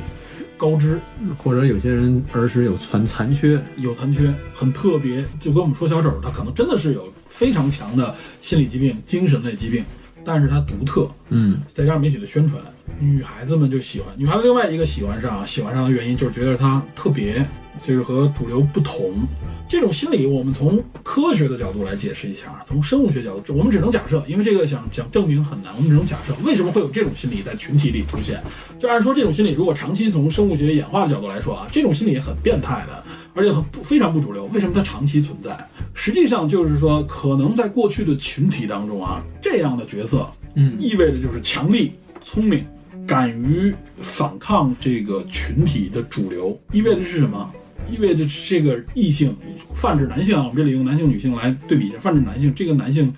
的基因相对来说生存能力更强，嗯，所以呢，雌性就愿意去选择这样的雄性，或者女性就愿意选择这样的男性，因为首先可能在我的主流群体里边啊，那个真正的最主流的那个，我们可能交配权也好，或者怎么样，我没法真正的靠近，因为慢慢的这个由于婚姻啊、道德方面的影响，所以呢，从群体的角度来说，有些人就愿意去选择这样的另辟蹊径，所谓的另辟蹊径的这种角色。这种角色啊，不是说都是杀人狂，他可能在群体里边就是另类，或者打引号的独特，可能就是平时经常犯错误啊，受到主流排挤，被在学校群体里边老师不太待见的这些人。但他们比如说，哎，平时可能是个呃愿意跟社会外边的一些人啊，咱们说霸凌的时候也出现过这样的人。这种人往往远容易受到小群体的崇拜，异性的崇拜。所以你所谓的女男人不坏，女人不爱，俗话，这一点里边是有这样的一个从演化学角度上的角度的这么一分析的。当然啊，这个完全就是一个假设，这个并没有真正证据，我们只能说它有一定的相关性，而且它说得通。嗯，呃，从另外一个方面，就是这些女性选择他，她往往也是因为可能她本身自己的经历，比如她她自己也不受主流社会所接纳，嗯，甚至在家庭当中遇到了某些问题的时候，在年轻的时代的时候，他们由于一些冲动，甚至一些一些暗示的角度，他愿意去选择这样的男性啊，说是主观的也好，是潜意识的也好，还是客观的原因，他去选择。所以在如果这个群体足够多，样本足够多的时候啊，就会闪现出来这样的人物。你看曼森就完全符合这个特点啊。首先，这哥们儿能控制一个一一个群体，大家都认为这哥们儿够聪明，而且这哥们儿有一个音乐人的角度啊，他还写过歌。而且我跟你说啊，很多后来的一些流行的乐队和歌手唱过跟他相关的一些玛丽莲· o n 不就是那个名字就来源于他吗？没错，这些啊也会成为传媒的助力啊，就成为大家神化它的一个原因。对，这样的时候，有些人在信息有限的情况下，或者说是在关注度角度比较独特的情况下时候，就慢慢会在心目当中神化这个角色，就像一个邪教教主在一个教教众心目当中的形象。他一旦走入到这个，他一旦走入到这个路径里边来啊，尤其他又不跟别人交流，或者说他在旁边受到一些挫折的时候，他往往觉得啊，这才是我心灵慰藉的时候。时间一长，这就是他的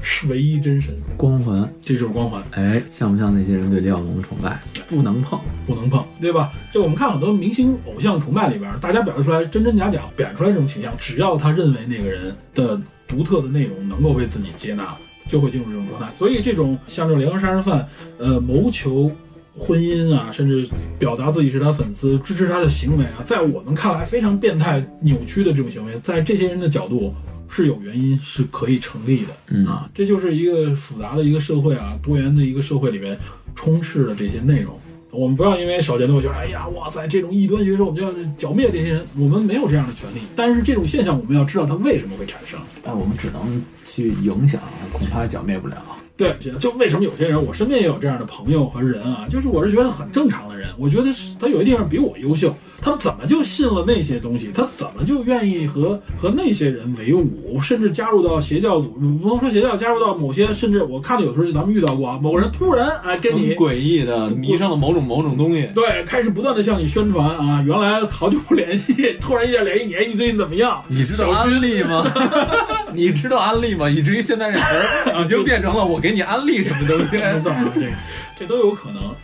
甚至有时候大家把这个影射到别的地方啊，但是这里面是还是有明确界限的。所以这些现象的产生啊，不是像我们说的这些人中了毒了，嗯这人疯了，还不是那么简单。嗯，这些人是有他自己的原因的，嗯，对吧？你包括很多人喜欢希特勒，对吧？哎呦，我们在学生时代的时候，经常遇到，哎呦，我最崇拜谁啊？你说你崇拜毛泽东，你崇拜这个不算什么，我崇拜希特勒，知道吗？一说出来，大家觉得哇，好厉害，崇拜希特勒这么一个你这人好诡你异。这对你这么行崇拜这种人，然后他实际上是用这种方式来标榜自己，哎，这就是我说的，就是用某种光环来加强自我、自我、自我的形象的一个建立。自我陶醉、自我麻痹，然后让自己成为这个光环的一部分。对，但实际上成熟了以后，往往大家都知道，那个时候儿时嘛，一是什么都不懂，嗯，没有没有足够的阅历，另外一个也不懂得道德伦理的重要性的时候，哎，喜欢希特勒很正常，但仍然有些人成年以后啊，内心深处是崇尚希特勒的，一些社会达尔文主义者，对吧？崇尚强权，崇尚暴力，他某种程度上来说，他就是一种类似于像邪教似的这样的心这种状态有。机会咱应该聊聊偶像崇拜啊，对，这有个机会也可以聊聊嘛，对吧？这个很有意思，这方面好也可以多聊聊啊，对聊好多。我们只是借助着《好莱坞往事》这么一部影片啊，因为曼森家族这个案件，我们把这个东西扯出来，邪教我们多说了两句，包括我们这里说了几句斯德哥尔摩综合症。斯德哥尔摩综合症，我觉得以后有机会我们找一个对应性的内容再去聊会好一点。呃，伊桑霍克有一部电影就说这个，对，没错，这个斯德哥尔摩综合症啊，相关的内容其实肯定是有很多针对性的作品啊。这部作品里边没有展现出来这方面的内容，这是我们衍生出来介绍一个制片。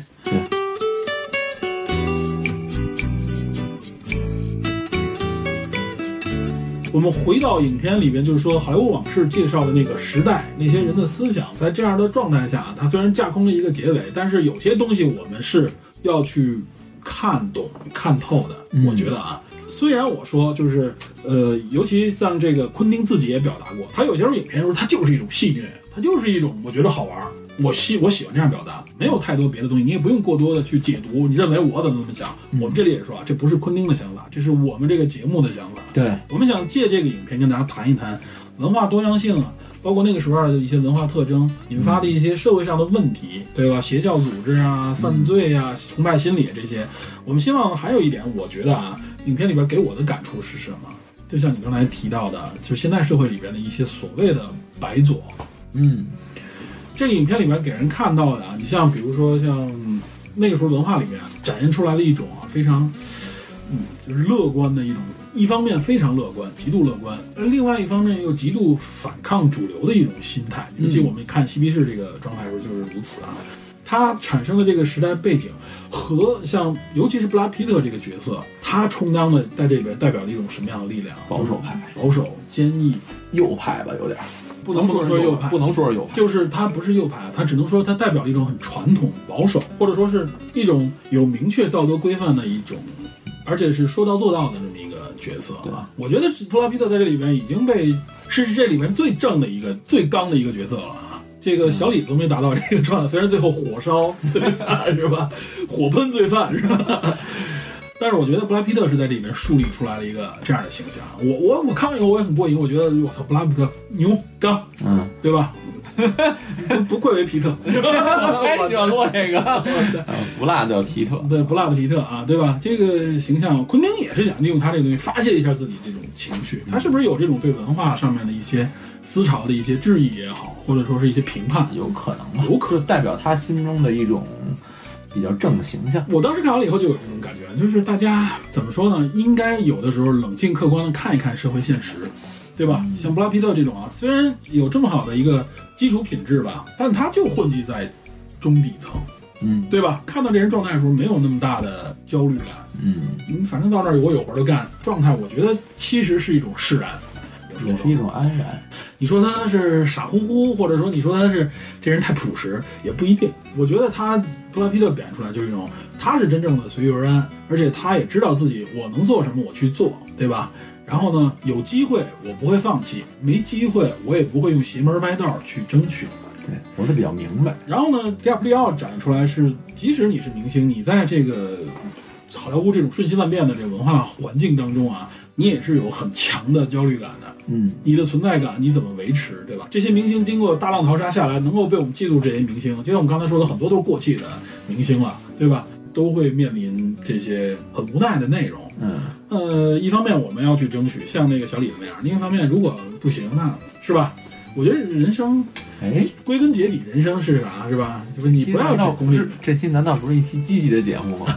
这很积极了已经。哇塞，我都安贫乐道了，我看，哇塞，这个皮特不是 M 的，他也是主持正义， 是吧？面对压力，主持正义，是吧？我觉得昆汀是一个有自己强烈正义感的一个人。呃，我认为艺术家，昆汀应该算是艺术家吧，电影艺术家。嗯，这种人他是有很强烈的表达欲望的，包括像我们这个节目啊，我们所谓的这个节目啊，能够吸引这么两万多听友，对吧？最近好像也刚达到收听收听达到突破两百万这种情况，啊对吧？不说，我们也有自己的价值观。其实我们在沟通过程当中，一方面我们想告诉大家我们怎么想，另一方面跟大家愿意交流，也希望能够给大家带一些呃我们认为比较正向的东西啊。我们一方面接受和容纳一些不同的思想，另外一方面我们也希望大家能够积极起来，来看待各种各样的问题。表达一些我们的想法吧。对啊，对吧？我们也希望 DP 也愿意越来越积极，对吧？ 没戏，哎哎哎，这个这个人这个不行啊，我选择不 这，段抹掉。我选择不选择，对，没关系，啊这就是其实我希望你也能达到那个皮特那种释然，对吧？啊，对，不是我这个皮特，是那个皮特啊。 我知道，我知我觉得其实你有些时候啊其实挺像那个状态，有些地方道，没那么强烈。没那么强烈，真的现实当中很难达到啊。但是我觉得就是有很多人，我们身边有很多人，其实就是类似于像皮特这样的存在。能想明白自己做什么就行哎，没错，想明白自己在做什么，而且遇到自己的事情，人家认真的去做。很多这些朴实无华的人，没有声，他们没有表达的更多的场合，对吧？他成为支撑社会运转当中的重要一环。但是那些奇怪的人啊，或者说是那些有一些自己思想的问题的人，我们也不能说他不支撑这社会，他也是社会的组成一部分。只是我们说最后那个邪教那部分啊，那些东西是我们应该防范，或者说我们应该杜绝的东西。对啊，我们这里边最后强调一下，嬉皮士文化可不等于是曼森家族曼森家族和那些东西啊，嬉皮士文化主流的啊，至少大家明确的就是和平反战，嗯啊，当然后边还有什么性啊 什么之类那种开放啊，性性自由、性解放，性自由、性解放啊，甚至有那种嗨，但是就是它是呼唤和善的这么一个，它有一种寻找自我、发现自我这么一理念，它它始终迷茫嘛。而且它其中一个作用是，它也让很多黑人和白人走到一起。我们看他们那个游行的时候，那个队伍啊，各个地方去走的时候，有很多黑人白人走在一起，这也是它的一些正向作用吧。兼爱非攻嘛，可以，可以 啊，可以。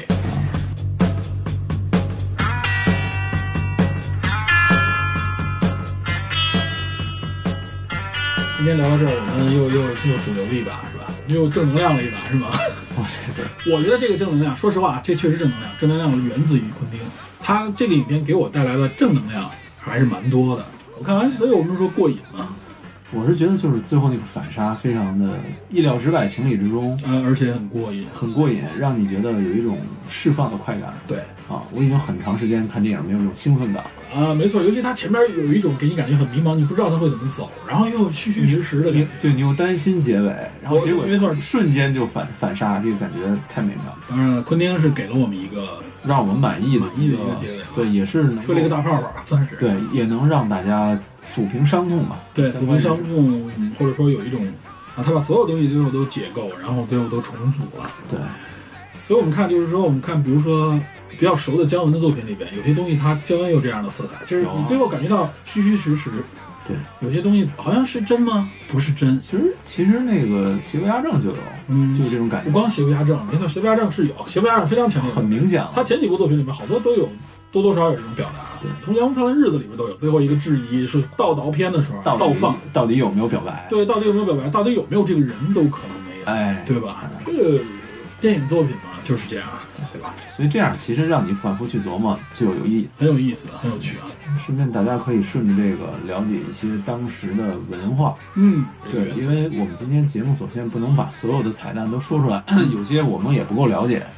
啊，希望大家自己能自行查阅，包括像李小龙对，啊，你可以从更多的角度，如果你认为他不是真正的，从好莱坞的角度理解一下美国公民李小龙，对是吧？对对，李振帆嘛，嗯现在还葬在西雅图呢，嗯，包括像 Manson 家族的那个口号 Helter Skelter，嗯其实是 Beatles 的一首歌。嗯，没错啊，，当时这个可见 Beatles 的文化虽然很多，但是美国主流观众根本不知道是什么意思。对，啊，然后包括像这个闷森案件的前后，其实警方对当时是做了很多错误的现场勘验，破坏了很多现场的痕迹，包括指纹，嗯，还有一些这个血迹、血样，血样都没有保存下来，破坏了都对，都破坏了。其实证明当时的警方的侦查手段也是有问题的。很简陋。对，这些破译时间我们都不说了，嗯，有机会大家可以自行了解一下。我觉得这个乐趣就是在于，哎，这影片有意思，让你产生了涟漪，然后你愿意去了解，对哎哎，通过一个文艺作品对，又让自己充实了自己。对吧？有人说是。普京给六十年代写了一封情书，我觉得不为过。这个六十年代某种角度上很真实，某种角度上很虚幻，对，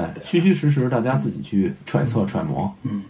包括我们刚才说的邪教之类的啊。对，以后有机会，我们说可以像你说的，我们可以谈谈偶像崇拜方面的偶像崇拜对一些内容啊，这里边有的包含很多故事。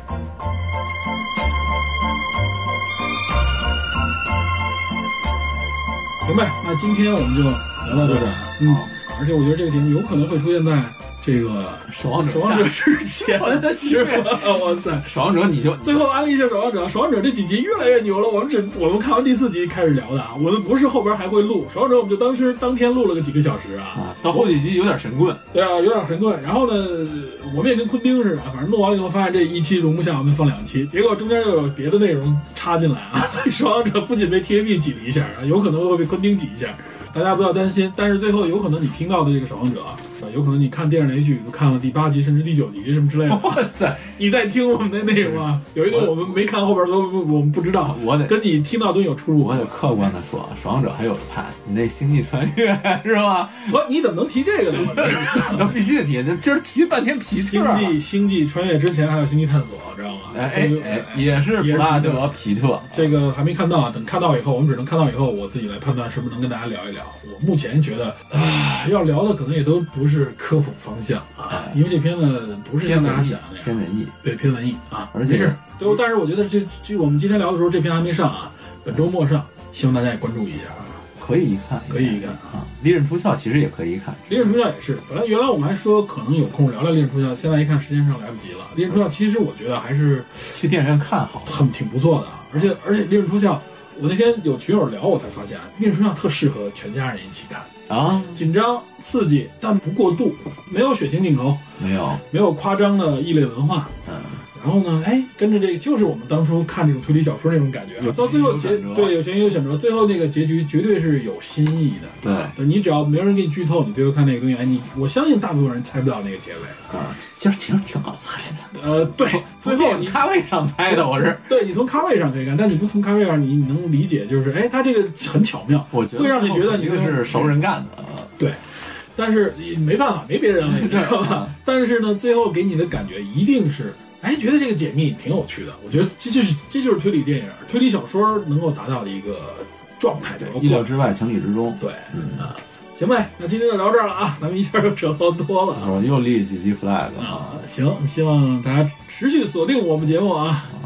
也多跟身边的人分享我们。欢迎您动动小手，帮我们多转发、对，转发推荐给身点边的朋个友。赞啊，评个论啊，对，也欢迎大家来我们加入到侦探社里边跟我们互动，或者在节目后面做评论。跟你互动吧，我就不掺和了。呃，这这我就不剧透了 啊。行，那今天就到这儿，感谢大家收听，咱们下期节目再见，拜拜。拜拜。